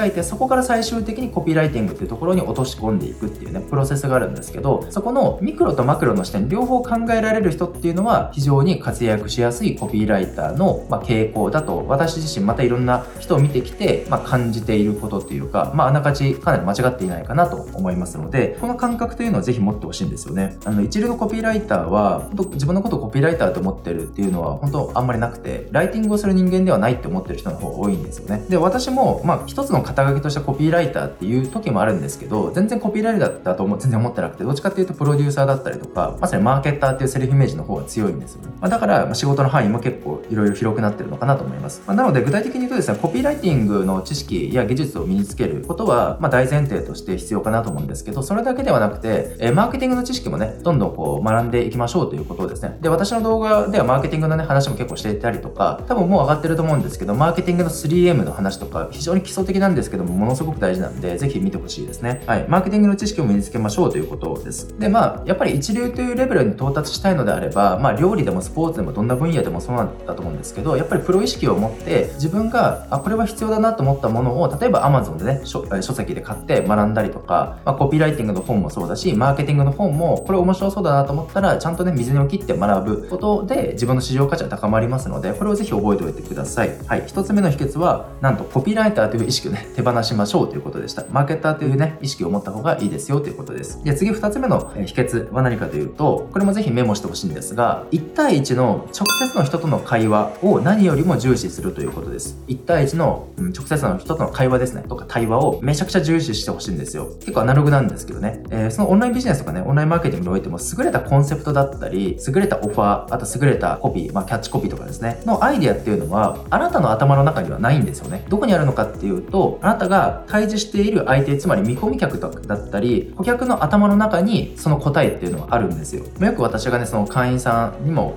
もう口を酸っぱくお伝えしてるのがコピーライティングとかねマーケティングはもう結局リサーチが8割ですよっていう話はもう何度もお伝えしてるんですけどそれぐらい重要だってことなんですよね。えなのでその例えばオンライン上で顧客のアンケートとかね Google フォームとか使ってアンケートを使ってそこでなんかもうリサーチを完結するっていうのはそれは三流レベルだと思うのでやらないよりはもちろんやった方がいいんですけどオンライン上でリサーチを完結しない方がいいです。なので、まあ、可能な限り直接見込み客だったりとかすでに商品を購入してくれてるお客さんがいたらその顧客とちゃんと直接会ってでこういうねスマホだったりとかタブレットだったりパソコンっていう媒体を介さずに直接同じ情報空間でしっかり会話をすること、まあ、ちゃんと信頼関係を築きながら会話をしていってでそこの商品に対しての例えばなんかちょっとした不満だったりとかないですかっていうことを聞いたりもっとこうしたものがいいっていう改善案とか願望をねをいただいたりとかどういう不安やなんか恐怖みたいなものを抱えてるのかといった見込み客のその現実というもの頭の中にあるうまく言語化されていないところもいろいろな角度から質問をしていって抽出することによって最高のリサーチというものができます。でこの本当に直接人との会話を通してリサーチすることってものすごく重要で私がね、えー、去年かな、うん、その話を聞いてすごく感銘を受けて思わずため息がねはーって漏れたんですけどオイシックスっていう会社があるのはあなたはご存知ですかね？オイシックスっていうのはあのオーガニック野菜とかね果物とかオーガニック食品を、まあ、このネットで宅配でね買える、まあ、非常に時代にマッチしたサービスを提供している会社なんですけどこのオイシックスって現在年商で640億円以上なんですよ。すごいですよね。640億円以上の年商を出してるわけです。でそこの会社のいわゆる社長さん CEO が創業当初からやってることが実はあってそれ何かっていうと今でも年商640億円以上の規模になった今でもですねなんと定期的に社長自らお客さんエンドユーザーのですね自宅に訪問をしてその顧客の例えば要望だったりとかちょっとこれ子供に食べさせるにはこの野菜サイズが大きいからもう少し細かく切ってほしいみたいな些細な声っていうのをちゃんと抽出をしてでそれを商品の改善のところにしっかり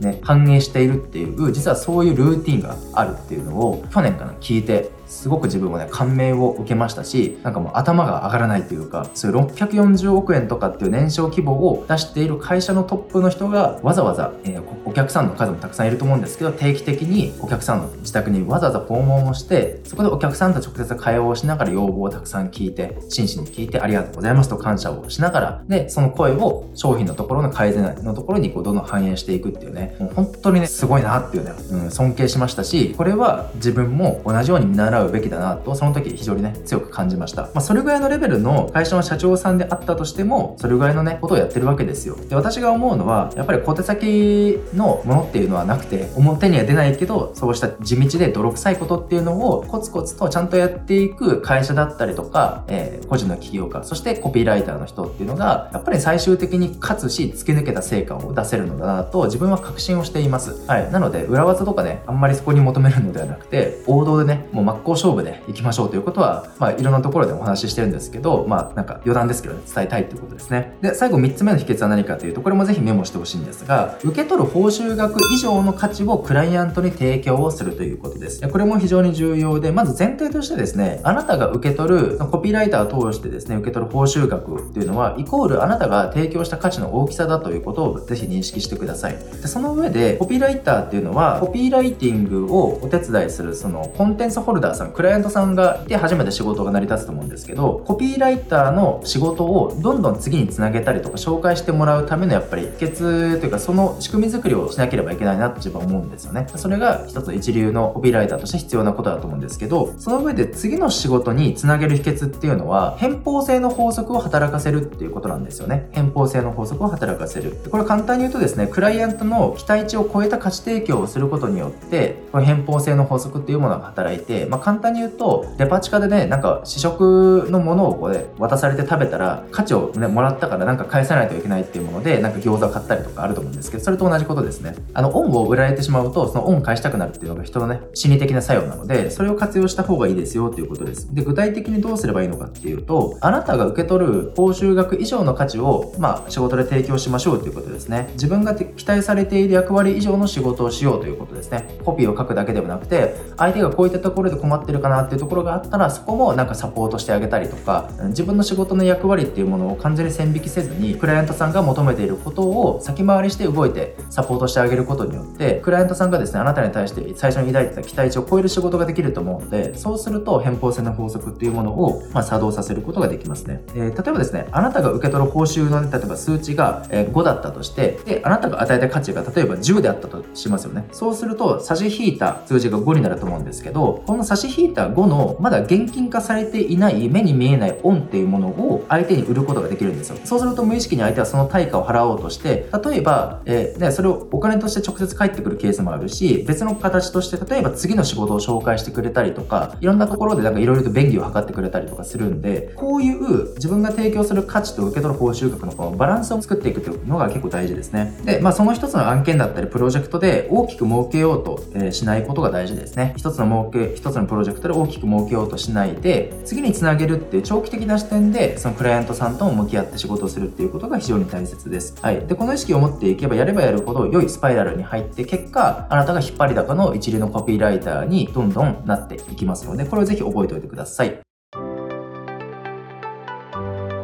じゃあですね、今日のまとめです。まず一つ目がですね、コピーライターという意識を手放しましょうということです。これを表現変えると、どちらかというと、セルフイメージとしては、マーケッターや自分はプロデューサーなんだっていうことを意識するといいですよということです。ミクロの視点だけではなく、マクロの視点も持ちましょうということです。そして二つ目はですね、1対1の直接の人との会話を何よりも重視しましょうということですね。で、最後三つ目は、あなたが受け取る報酬額以上の価値をクライアントに提供しましょう。まあ、ざっくり言ってしまえば、恩を売りまくりましょうということですね。そうするとどんどん次につながっていきます。はい。えー、ということで、この3つをですね、えー、覚えておいていただきたいですし、まずこの動画を見終わったらですね、ぜひ、えー、これだけやってほしいなと思います。例えば、先ほどね、そのコピーライターという意識を手放すといいですよってところを話したと思うんですけど、動画を見終わったら、俺はとかね、女性の方であれば、私はコピーライターではなく、マーケッターであるというね、その言葉を、えー、なんか一人の空間でちょっと言ってみてほしいんですよ。それで、できれば同時に紙に書いてみてほしいんですね。俺はコピーライターではなく、マーケッターであるとかね、私はコピーライターではなく、マーケッターであるという言葉を口に出したり、紙に書くといいです。これなぜかというと、ここはちょっと深い話になるので、また別の動画でお話しすると思うんですけど、まあ、簡単に言うと潜在意識に刻み込まれるので、だんだん時間が経てば経つほど、これを繰り返していくと本当にね、そういうマーケッター的な仕事ができるようになります。あの言葉っていうのは、ある意味縛りとか契約でもあるんで、こういうようにして新しいセルフイメージをちゃんと言語化して口に出したり、文字に書くと、実はものすごく脳科学的にもパワーがあるんで、ぜひぜひやってみてください。えー、ではですね、今日の内容がためになったら、いいね、高評価どうぞよろしくお願いいたします。えー、また、えー、まだ私のチャンネル登録をね、していない場合は、これからもっともっと有益な情報をあなたにお届けしていきますので、ぜひポチッとチャンネル登録していただけると非常に嬉しいです。またですね、この動画の感想だったり、ご質問があれば、動画の下のコメント欄にご記入いただければ、しっかり拝読をさせていただきますので、よろしくお願いします。はい。えー、ではですね、今回も最後までご視聴いただきありがとうございました。えー、また次の動画でお会いしましょう。いつもありがとうございます。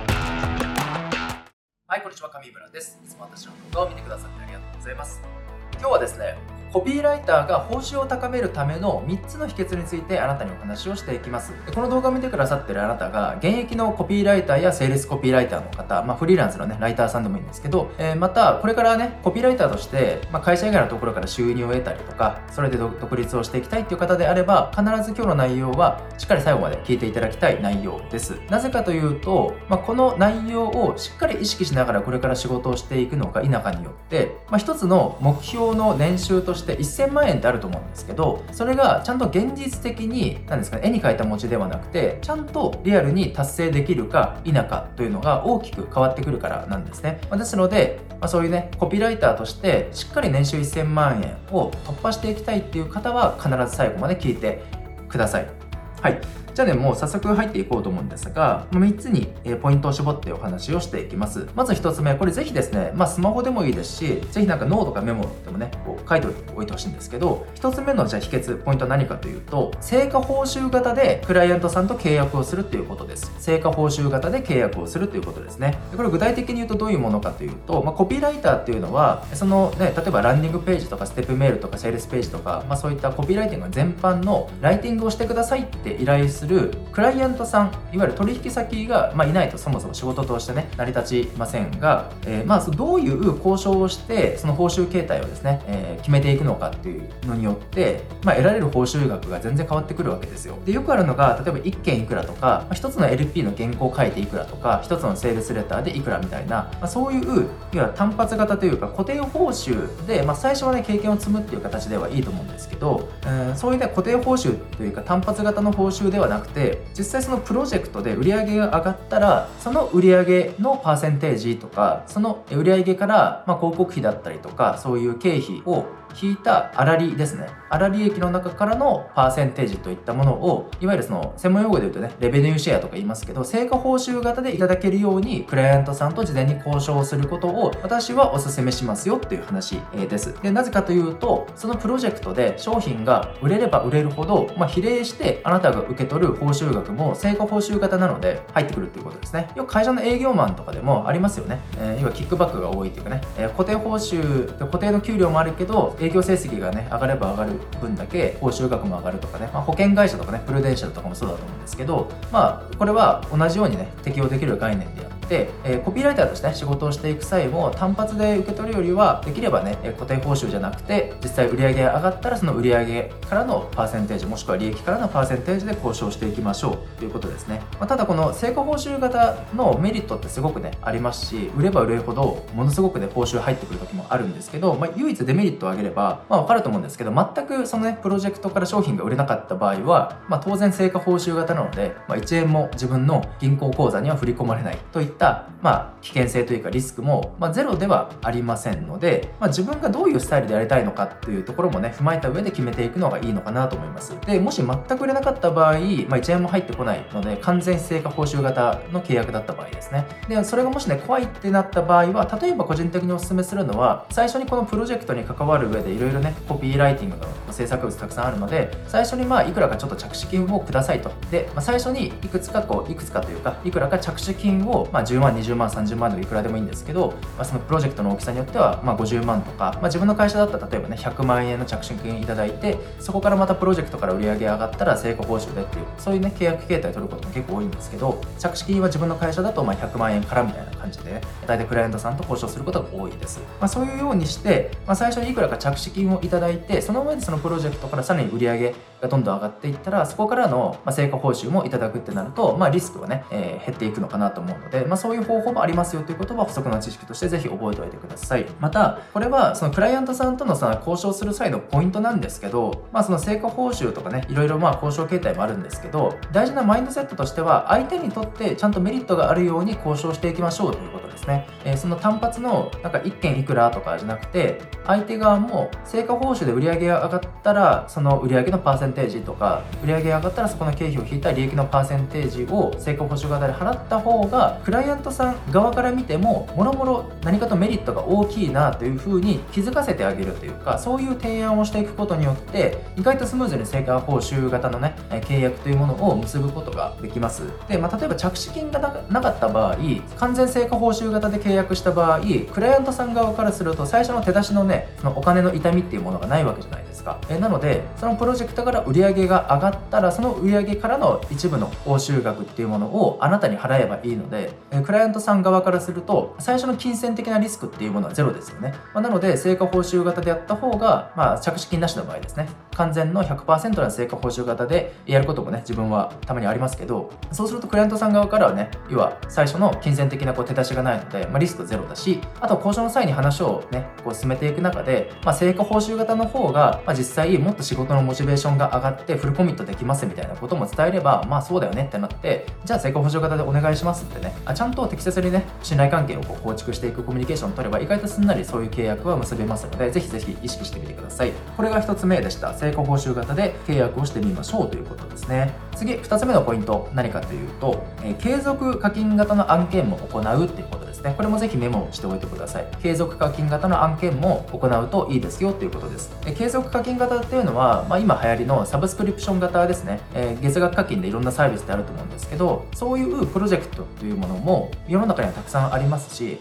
まあ、クライアントさんとのこの話し合いの中で、まあ、どういう風にして売っていくのかっていうねビジネスモデルのところから入っていけばこの商品も最終的に継続課金型今だだったら例えば会員制ビジネス、まあ、オンラインサロンとかもありますし、まあ、いろんなね、えー、なんか例えばヨガのオンラインコミュニティとかでもいいしビジネスのオンラインコミュニティとか、まあ、そういうダイエットのコミュニティだったりとか自己啓発のコミュニティとか何でもいいんですけど、まあ、結構ね月額課金制で、えー、参加するっていうのに昔はなんかそういうサブスクリプション型のサービスっていうものがまだまだ浸透していなかった時お客さん側もそこに対して毎月お金をね課金するっていう、えー、なんかイメージがねそこに対して慣れてなかったんですけど今はいろんな商品サービスがサブスクリプション型にね大手企業もどんどんなってきているので毎月のその月額課金型でサービスに対してお金を払うっていうものが結構普通というかそこに対しての心理的なハードルみたいなものがお客さん側からしても下がってきているので意外とねすんなり売れたりもします、まあ、こういうようにして継続課金型の案件の、まあ、コピー全般ですね。ピーライティング全般をサポートしてでその上の成果報酬型の契約を結ぶとしたら何がいいのかっていうとストック型の収益モデルが作れるわけですよ。で時間が経てば経つほどその毎月、えー、1日の時点である程度ねその月末に振り込み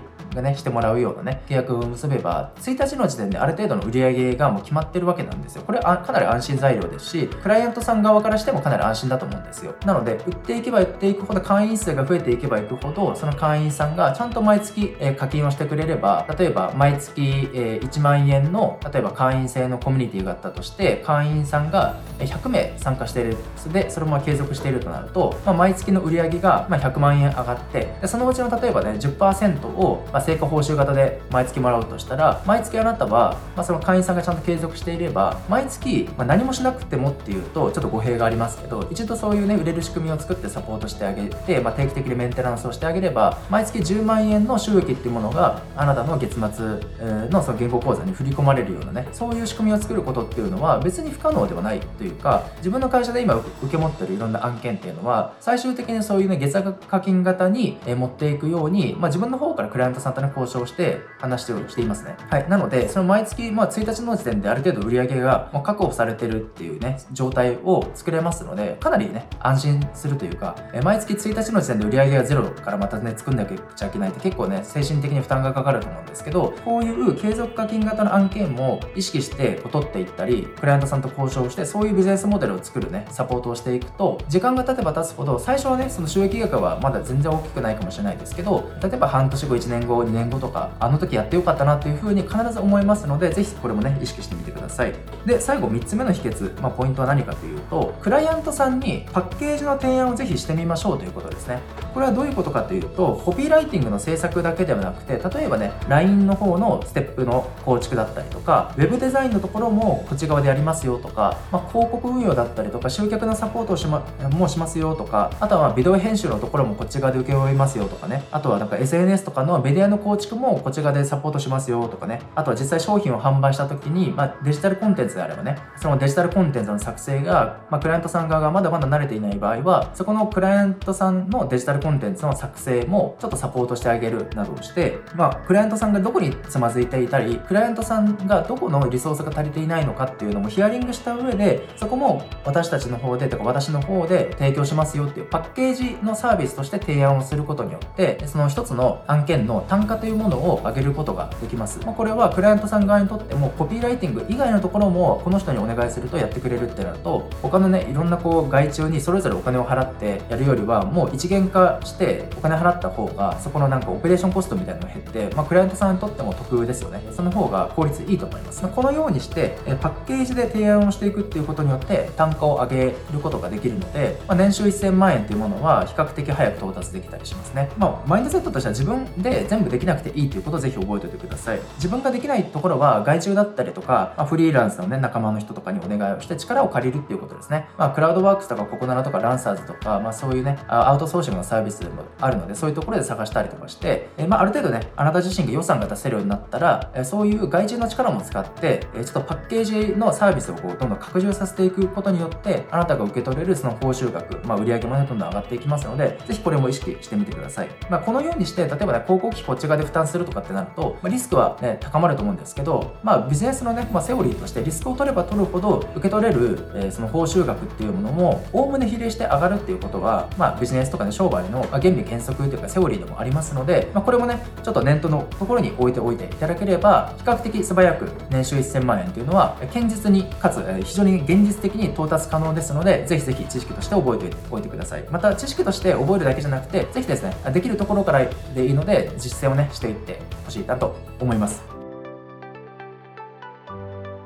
ということで今日はね、3つのポイントをお話ししました。コピーライターが報酬を高めるための3つの秘訣で、1つ目は成果報酬型でぜひ契約をしてみましょうということでした。また2つ目が、継続課金型の案件も行うと非常にいいですよということ。最後3つ目がクライアントさんにパッケージの提案をしましょうということでした。えー、全部あなた自身があの仕事をしなくてもいいので、場合によっては人の力を借りる、外注も使っていくことによって年収1000万円は比較的素早く到達可能です。はい、じゃあこの知識をぜひ覚えていただいて、ぜひこれからね、コピーライターの活動に取り入れていただければ、必ずね、もっともっといい成果が生まれてきますので、ぜひ実行してみてください。はい。じゃあ今日の内容がためになったらぜひいいね、高評価どうぞよろしくお願いいたします。またこの動画の感想だったり質問があれば、この動画の下のコメント欄にぜひご記入お願いいたします。しっかり拝読をさせていただきます。またまだチャンネル登録をしていない場合はですね、これからもっともっと有益な情報をあなたにお届けしていきますので、ぜひポチッとチャンネル登録をしていただければ、えー、幸いです。えー、では、今日も最後までご視聴いただきましてありがとうございました。また次の動画でお会いしましょう。いつもありがとうございます。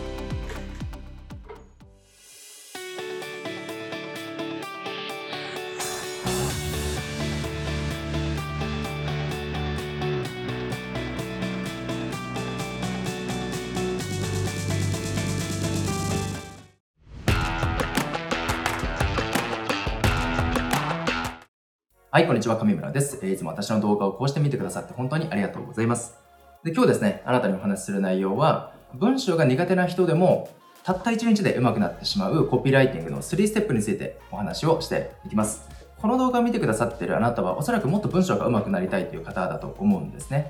えで、まあ私の、まあ過去もそうなんですけど、もともと文章がすごく得意ですっていう方ってほとんどいないと思うんですよ。でも、まあやはりオンラインのマーケティングを使って、まあ今もそうだし、もっとこれからね、そういうコピーライティングというものがすごくね、こう、価値が高まっていきますし、まあ必要不可欠の、まあ、ビジネススキルだと思うんですが、こう必要性は分かってるけど、でもうまく文章が書けない、メルマガが書けないとか、ランディングページが書けないとか、セールスページが書けない書けないとか、まあ、こういう動画での話し方も結局コピーライティングですので、えそこでつまずいてる方とか、どうやったらもっとスムーズに文章を書けるんだろうと、まあ、結構頭を抱えている方もね、いらっしゃるかなと思いましたので、実際私自身がこの考え方というかね、この3ステップを意識することによって、まあ、スムーズに文章が書けるようになったり、まあ、人から話がね、こう分かりやすいとか、えー、すごく読みやすいとか、文章がうまいですねって言われるようになった、まあ、一つのね、こう秘訣でもありますので、まあ、それを特別にこの動画でお話をしていきますので、え文章がもっと上手くなりたい。そして周りからはね、評価もどんどん高めていって、実際にビジネスの売り上げも上げていきたいっていう、まあ、起業家や経営者の方、えもしくはね、もうすでに、えビジネスをされているコピーライターやセールスライターの方、もしくはもっとそれを、これからそういう仕事を目指していきたいという方は、最後までご視聴いただければなと思います。はい。えー、ではね、早速入っていこうと思うんですが、まずステップ1は何かというと、最初にゴールを設定しましょうということです。これは非常に当たり前なんですけど、例えば、えー、メールマガジンを書くとき、まあ、ランディングページ、セールスページ、何の制作物でもいいんですけど、まず、そのそれぞれの制作物の目的を明確にすることというのが非常に大事です。で、文章が下手だなと思われてしまう人の特徴として、その文章それぞれのゴールを設定していないので、途中で話が脱線してしまうんですよ。なので、こう文章を読み進めていくと、論点がずれて、結局何を言いたいのかわからない印象を感じてしまって途中で読むのをやめてしまったりそのまあページから離脱されてしまうわけなんですよね。でこれはま簡単に言うとですね行き先を決めずに旅行に行ってしまうのと同じことですよ。え例えばね私は今東京に住んでますけど北海道に行きたい北海道の例えば夕張市に行くってゴールを決めたらじゃあそこの道筋が明確になりますよね。えでも文章を書くときにこう目的を決めないということはどういうことかっていうと旅行先を決めずにとりあえず家を出ると出て歩いてじゃあなんか電車なのか飛行機なのかというふうにしてとりあえず行動を進めてみると同じことでその目的地にはつけませんし、まあ無駄が多くなってしまいますよね。まあそもそもね、その旅行は失敗だと思うんですけど、まあそれと全く同じことです。で逆に、まあ文章が上手い人っていうのは一貫性があると思います。一つのこうポイントがあって、その論点をしっかりずらさずに、一本線がこうしっかりこう背骨みたいな感じで通ってると思うんですけどそれはなぜかというと結構そういう人たちっていうのは、まあ、意識的もしくは無意識的にこの文章のゴールはこういうところだっていうことをあらかじめ頭の中で想定しているからこそ、まあ、そういう一貫性のある文章を書けているっていうところが、え、あります。ですのであなたに意識してほしいのはその文章を読み終わったらその読み手相手にどういう感情になってもらいたいのかとか、もしくは具体的にどういう行動をとってもらいたいのかっていうのをあらかじめ明確にして、まあ、できればね、その最初はね、特にこうメモをしておくと良いと思います。えー、例えば、ランディングページだったら、メールアドレスを登録してもらうこととか、LINE に登録してもらうとか、えー、まあ電話の問い合わせをしてもらうとか、資料請求してもらうっていう、まあ、ゴールがあると思います。で、何か特定の商品やサービスを販売するセールスページであれば、その商品を購入してもらうっていう行動のゴールがありますよね。そこをまずしっかりと、要は旅行先の行き先を旗を指すみたいな感じで明確にした上で、じゃあそのゴールに到達するためには逆算をしていってどういう話をしていけば、えー、その読者さんが最終的にそこに到達してくれるんだろうということを、まあ、設計していくことが、まあ、優れたコピーライターになるためにも必要な、まあ、考え方ですね。で、これはある意味一つのスキルというか、まあ、この思考能力っていうのもいうものも筋トレと一緒で訓練していくと誰でもうまくなります。ですので、まあ、今ね、この動画を見てくださっている方がちょっと、ね、難しいかなと思っている方もご安心くださいということですね。えー、今日お話ししたこの、まあ、まずね、ステップ1ですけど、これを意識するだけで、だんだんとできるようになりますので、ご安心くださいということです。えー、じゃあ次、ステップ2、えー、何かというと、えー、マイルストーンを設置しましょうということです。マイルストーン。で、これマイルストーンって具体的に何かというと、まあ、中間目標地点みたいなものですね。え例えば先ほどお話しした北海道に行くんだったら、まあ今だったらね、飛行機でもう東京から1本ですけど、え、もっと遠い、例えばブラジルに行くんだったら、一回アメリカを経由していかなくちゃいけないですよね。え、で、まあアメリカが、要は中継地点になると思うんですけど、それが、まあいわゆるその中間目標地点という感じですね。え、で、まあ特にそこそこ長い文章ですね。少し長いメルマガの文章を書くとか、ランディングページを書くとかね、長いセールスページをある程度がっつり書くってなった場合、そのゴールまでの、なんですか、道のりが結構長いと思うんですよ。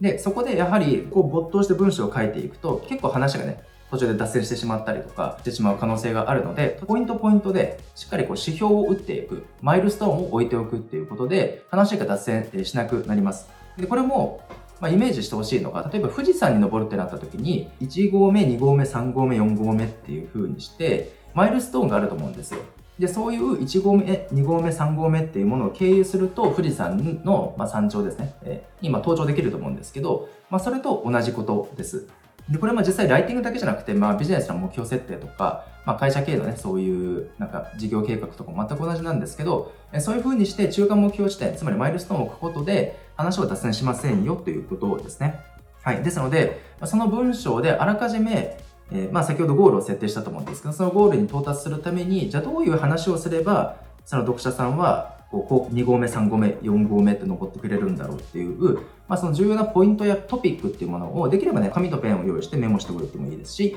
まあ、パソコンのその原稿にそのまま、えー、メモしておいてもいいと思います。えー、こういう風にして、マイルストーンを事前に設置しておくことによって、話が尻滅裂になってしまったり、結局この人何が言いたいんやねんっていうね、そういう反応がなくなります。はい。これも意識するとだんだんできるようになりますので、えー、ぜひこの中間目標地点、つまりマイルストーンを設置することっていうのを意識してみてください。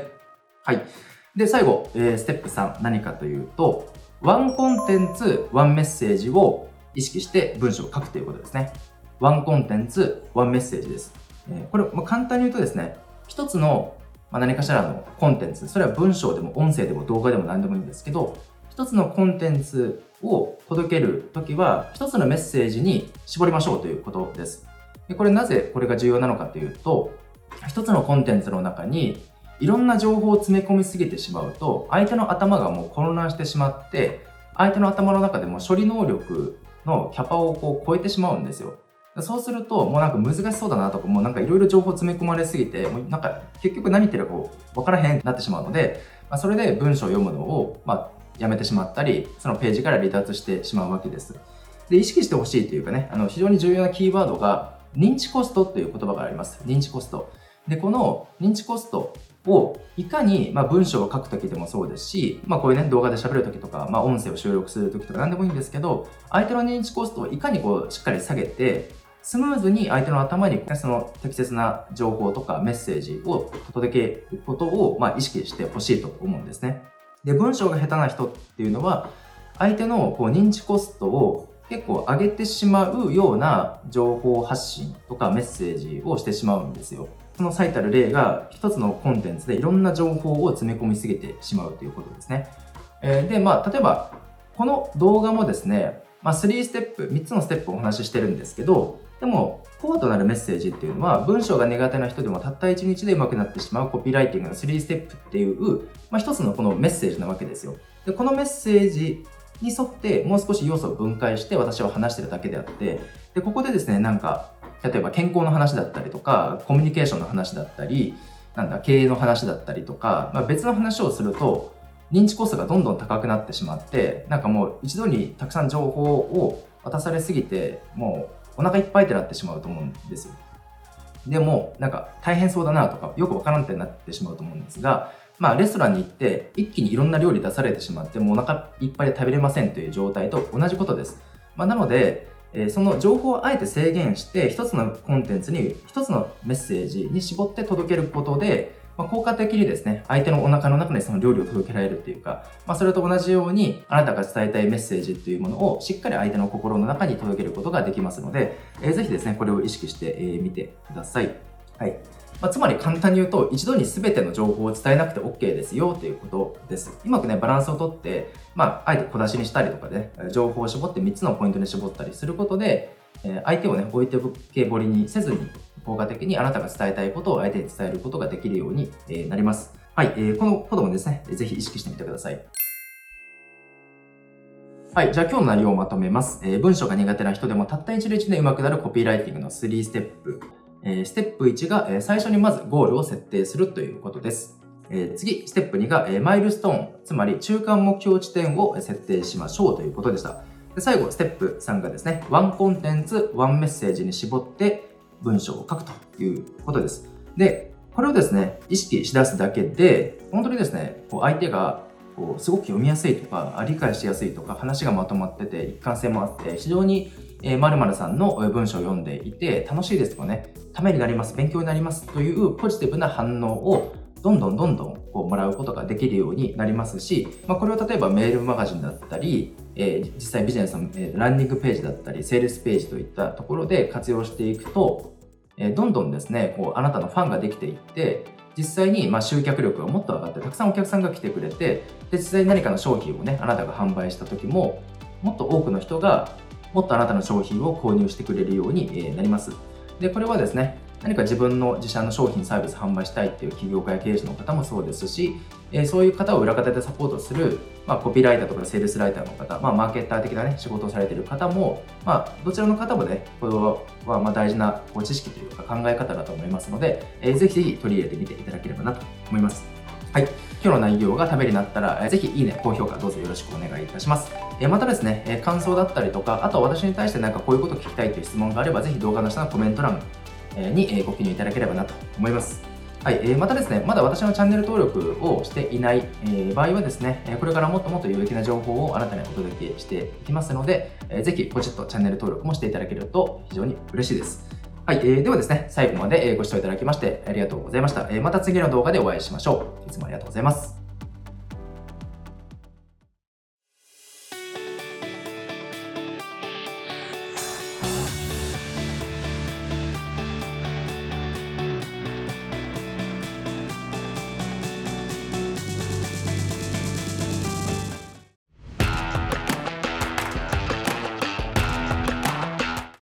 はい、こんにちは、上村です。いつも私の動画をこうして見てくださってありがとうございます。で、今日はですね、行動に移せない時に勇気を与えてくれるマインドセットをあなたにお話をしたいと思います。でこの動画を見てくださってるあなたは、まあ、現在何かしらに例えばコピーライターとか、もしくは自分のね、コンテンツビジネス、オンラインビジネスをしているようなね、そういう起業家の方だったり、もしくはね、これからコピーライターとして仕事をしていきたいっていうね、方が比較的多いのかなと思うんですけど、そういう新しいことをやっていくとかね、こうビジネスをもっと成長させていくってなった時に、頭の中でね、あ、こういう行動を取るといいんじゃないのかなっていうことって浮かぶことって結構あると思うんですけど、じゃあそれがスムーズに行動に移せているかってなったら、まあなかなかこういいなっていう時もあると思います。頭の中ではこれきっとやった方がいいだろうな。でもなかなか行動に移せなくて、まあ行動がシュリンクというか収縮してしまうことってあって、で、それでね、人によってはこう自己嫌悪に陥ってしまったりとか、なんで自分はダメなんだろうとか、周りの人もっとね、どんどんどんどんビジネス頑張ってるのに、なんか置いてきぼり食らっちゃわないかなとかね、自分を責めてしまうこともあるかもしれないんですけど、まあ、まずね、ここでお伝えしたいのは、まあ、一切あのご自身を責める必要はないですよっていうことと、まあ、ちょっとした意識のね、こうチャンネルの切り替えで自然と行動がね、こう一歩ずつでもできるようになりますので、今からね、お伝えするマインドセットをしっかりね、あなたの心の中にこう刻んで、これからのビジネス活動をどんどん頑張っていっていただければなと思います。はい。じゃあですね、早速、その具体的なそのマインドセット何かっていうことをね、お話ししたいと思うんですが、あこれぜひですね、あの心に留めてっていうかね、あの必要であればメモを取ってほしいんですけど、やる価値のあることは、たとえ下手であったとしてもやる価値があるです。もう一度これ重要なのでお伝えするんですが、やる価値のあることはたとえ下手くそであったとしてもやる価値があるんです。これまあ言葉の通りなんですが、まあ、やる価値のあることっていろいろあると思います。まあ、例えばね、えー、なんかメールマガを書いてみるとか、えー、ノートとかね、そういったワードプレスとかのブログを書いてみるとかね、まあ、コピーライターの人だったらランディングページとかセールスレターのね、とかセールスページの原稿を書いてみるとかね、あとはなんか情報発信で、まあ、Facebook だったり、Instagram だったりとか、まあ、Twitter だったり、そういった SNS で投稿をしてみるとかね、えもしくはこんな感じでね、YouTube の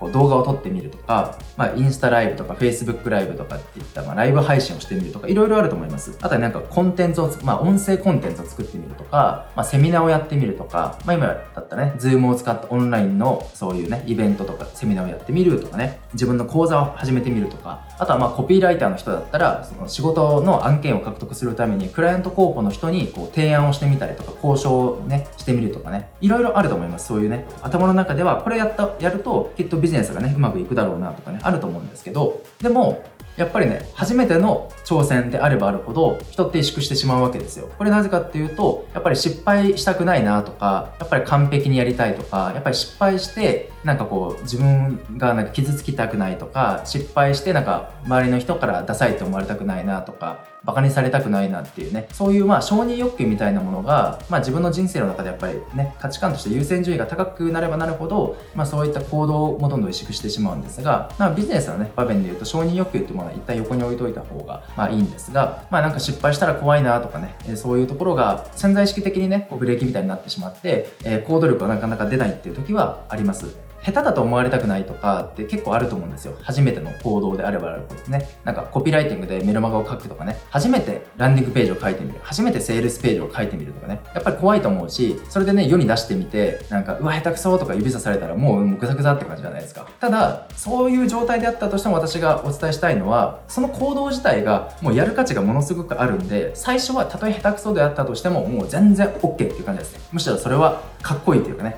誇るべきものだっていうことはもう声を大にしてあなたにお伝えしたいです。でこれもう当たり前なんですけどどんな仕事とかどんな分野であったとしても初めからうまくいく人なんてほぼほぼいないわけですよ。ベストセラーの本を出しているようなベストセラー作家の方だったりとかまあそういういろんなね、ビジネスで成功されているような事業家の方、企業家、経営者の方とかね、もうすごい実績とかね、もう雲の上のような存在の人であればあるほど、もう最初からすごかったんじゃないかなとか思うかもしれないんですけど、実際あんまり公には言わないんですけど、そういう人たちも最初の駆け出しの頃は、すごくね、泥臭くやって失敗ばっかりしてたりとか、なんかね、いろんなダサい経験とか実はしてるんですよね。まあ、ただなんか格好つけてるのかあれなんですあんまり公には言わないっていうだけで、実はいろいろね、プライベートでお話ししたりとかすると、最初は全然うまくいかなかったとか、すごく泥臭くやってきたっていうね、えー、本当に最初下手くそだったんだよっていうね、そういう声は意外と多いです。まあ、これが結構現実なので、どんな分野であったとしても、今ですね、すごくなんかプロフェッショナルとかね、スペシャリストの人であったとしても、まあ、料理でもいいですよ。音楽でもいい。どんな分野でも、最初はみんな当たり前なんですが、初心者ですよ。みんな赤ちゃんからね、小学校ね、通っていて、みんな初心者のところから始めているわけです。で、現に私も、まあ、今だったらね、メルマガサクサクかけたりとか、まあそういうコピーライティングを一つのなりわいとしていますけど、じゃあ最初から文章が書くのがうまかったんですかと言われたら、もう声を大にして言いたいのが全然うまくなかったですっていうことですね。はい。別にあの学生時代国語がすごく得意で作文でなんか表彰されたとか一回もないですし、すごく文章下手だったんですよ。で、最初にこのコピーライティングっていうものを学んだ時の最初に書いた文章がね、あそのね、数年後に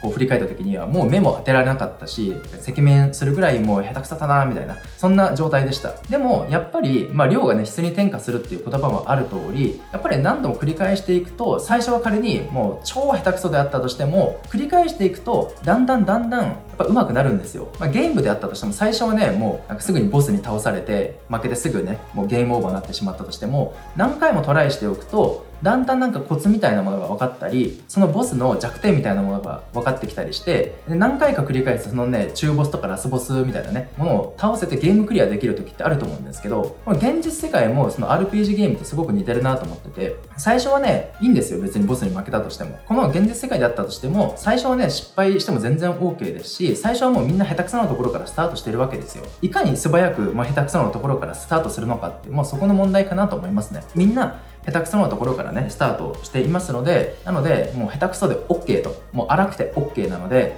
そこを、まあ自分自身に対してこう、しっかりこう、認めてあげるっていうか、許容してあげることが非常に重要なのかなと思います。人がね、すごく、わ、すごい、なんかもう感動的な文章ですね、とか、なんかめちゃくちゃ文章うまいですね、とか、そういうね、フィードバックもらう必要はありませんし、うん、なんかね、最初からもう絶対にすごい登録率のね、取れるランディングページとか、すごい制約率の取れるね、やっぱセールスページとかね、そんな最初から作ることなんて、まあもうほぼほぼ無理なわけなの、で、いいんですよ。最初はもう下手くそで OK、荒くても OK なので、このね、本当にやる価値のあること、あなたがきっと今この話を聞いてくださってる中でも、やる価値のあることっていうのを例えば3つ挙げたとしたらなんかね思い浮かぶと思うんですよ。あこれやった方がいいだろうなとか頭の中でずっと意識あったけどまだ全然チャレンジできていないなとかね。ピックアップするといろいろあると思うんですよ。やっぱりそれがあなたの中でやる価値があるなと思っているのであれば最初はちょっと勇気いるかもしれないですけど最初の一歩踏み出したことは、うん、すごく素晴らしいことですし、そこがたとえ下手であったとしても、もうすっごい荒削りで、もうなんか目も当てられないものであったとしても、それでもやる価値があるし、その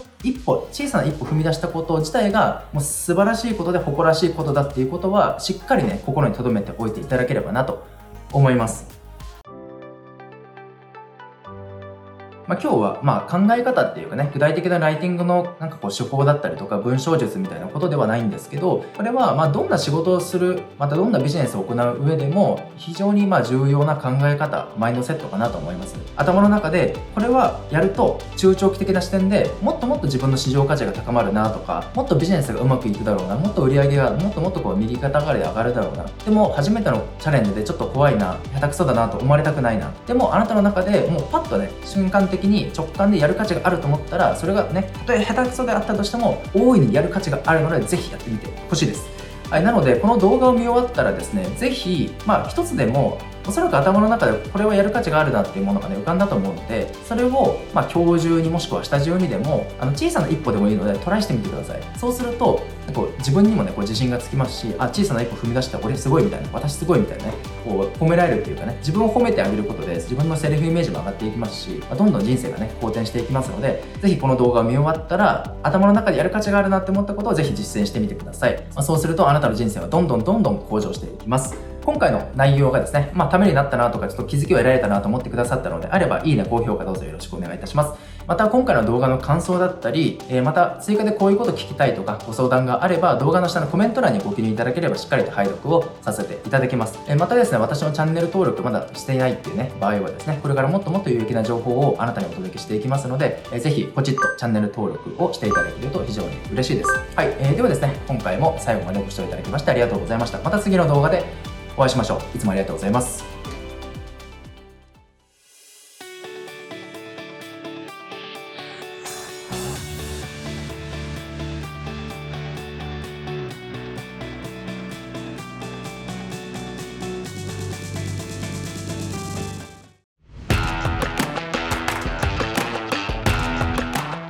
はい、こんにちは、上村です。えー、いつも私の動画をこうして見てくださって、えー、ありがとうございます。で今日はですね、説得力を増す3つのライティングテクニックについてあなたにお話をしていきます。でですね、こうした喋りの時もそうですし、特にライティング、文章を書く時はそうなんですが、説得力のある言葉の使い方か、もしくは説得力のない言葉の使い方かによって、相手に与える影響力というものが、まあ、天と地ほど変わってくるわけですよね。で実際にこれは特にビジネスの場面で非常に重要なんですが説得力のあるライティングができるかどうかによって実際の集客力そして最終的な商品の売り上げにものすごく大きな影響を与えます。えですので、えもしあなたが何かしらの今ビジネスをしているとか、まあ、会社員だけどこれから、まコピーライティングとか使ってコピーライターとして活躍していきたいみたいなね、方であれば、やっぱり説得力のある言葉の使い方ができるかどうかによって最終的な、まあ、自分の収入の額だったり影響力が大きく変わってきますのでぜひぜひ3つのライティングテクニックをですね最後まで聞いてでぜひこう使えるようになっていただければなと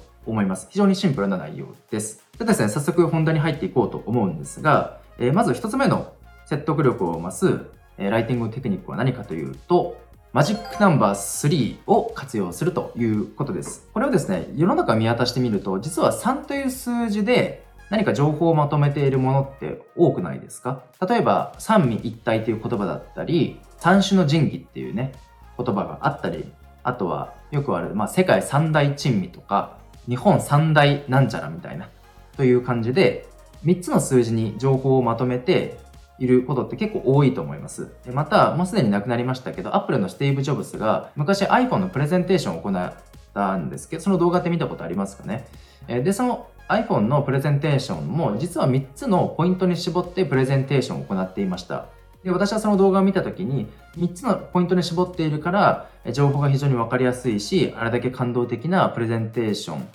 を作ることができたんだなと思いました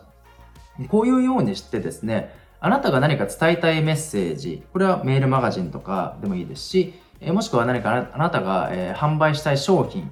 があったら、その商品の要素を3つのカテゴリーにまとめたりとかね、えしたり、まあ本でもそうですよね。本も例えばいろんなこうね、伝えたいことがあったとしても、3つのチャプター、第1章、第2章、第3章という、まあ、3部構成にしたりとか、まあ、映画でも3部構成ってあったりしますよね。でそういうようにして何かあなたが伝えたいメッセージがあったとしたら、それを3つの情報に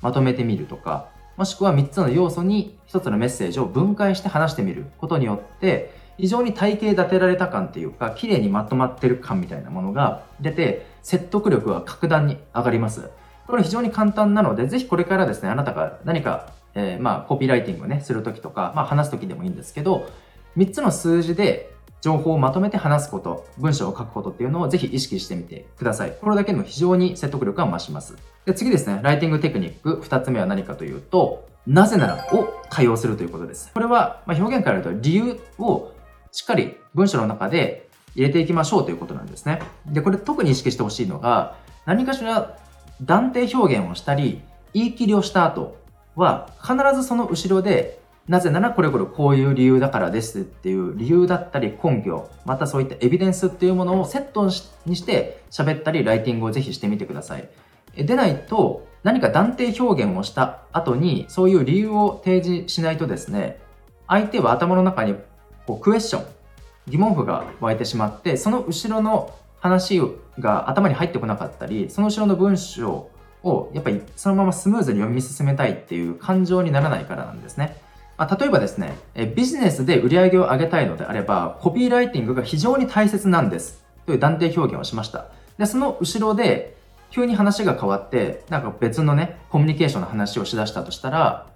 えまあ、コピーライティングはビジネスで売り上げを上げるために大切なんだろうな、でもなんでだろうというクエスチョンがきっと頭に湧くと思うんですよ。で、こういう風にして頭にクエスチョンが湧いた状態で、その後にいろいろペラペラ喋られたとしても、その後にいろいろ文章を書かれたとしても、頭に入ってこなくないですかね。でも逆に、例えば、えー、ビジネスで売り上げを上げたいのであれば、コピーライティング非常に大切なんです。えー、なぜなら、人が物を買うときには、特定の、まあ、購買心理というものが働いており、その人の購買心理を科学的に刺激して行動喚起させることができるのが、このコピーライティングというスキルだからです。だから、あなたがビジネスでもっともっと売り上げを上げていきたいのであれば、コピーライティングを必ず学んでください。みたいな、こういう話し方をしたり、こういう文章の書き方をすると、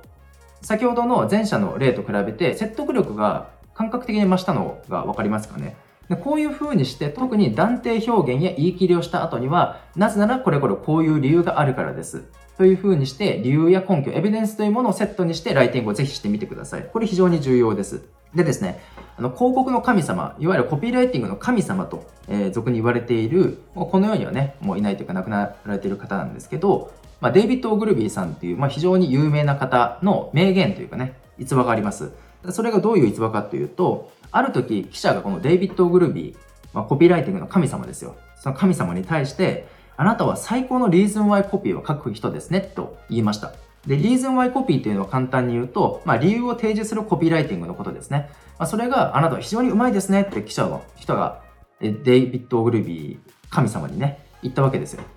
で、じゃあそのデイビッド・オグルビーがその記者に対して何て答えたと思いますか？その答えはですね、なんと、それ以外何があると言うんだ？という回答をしたわけですよ。つまりここで何が言いたいのかというと、コピーライティングの神様が、いわゆる、まあ、リーズンワイコピー、つまり理由を提示するコピー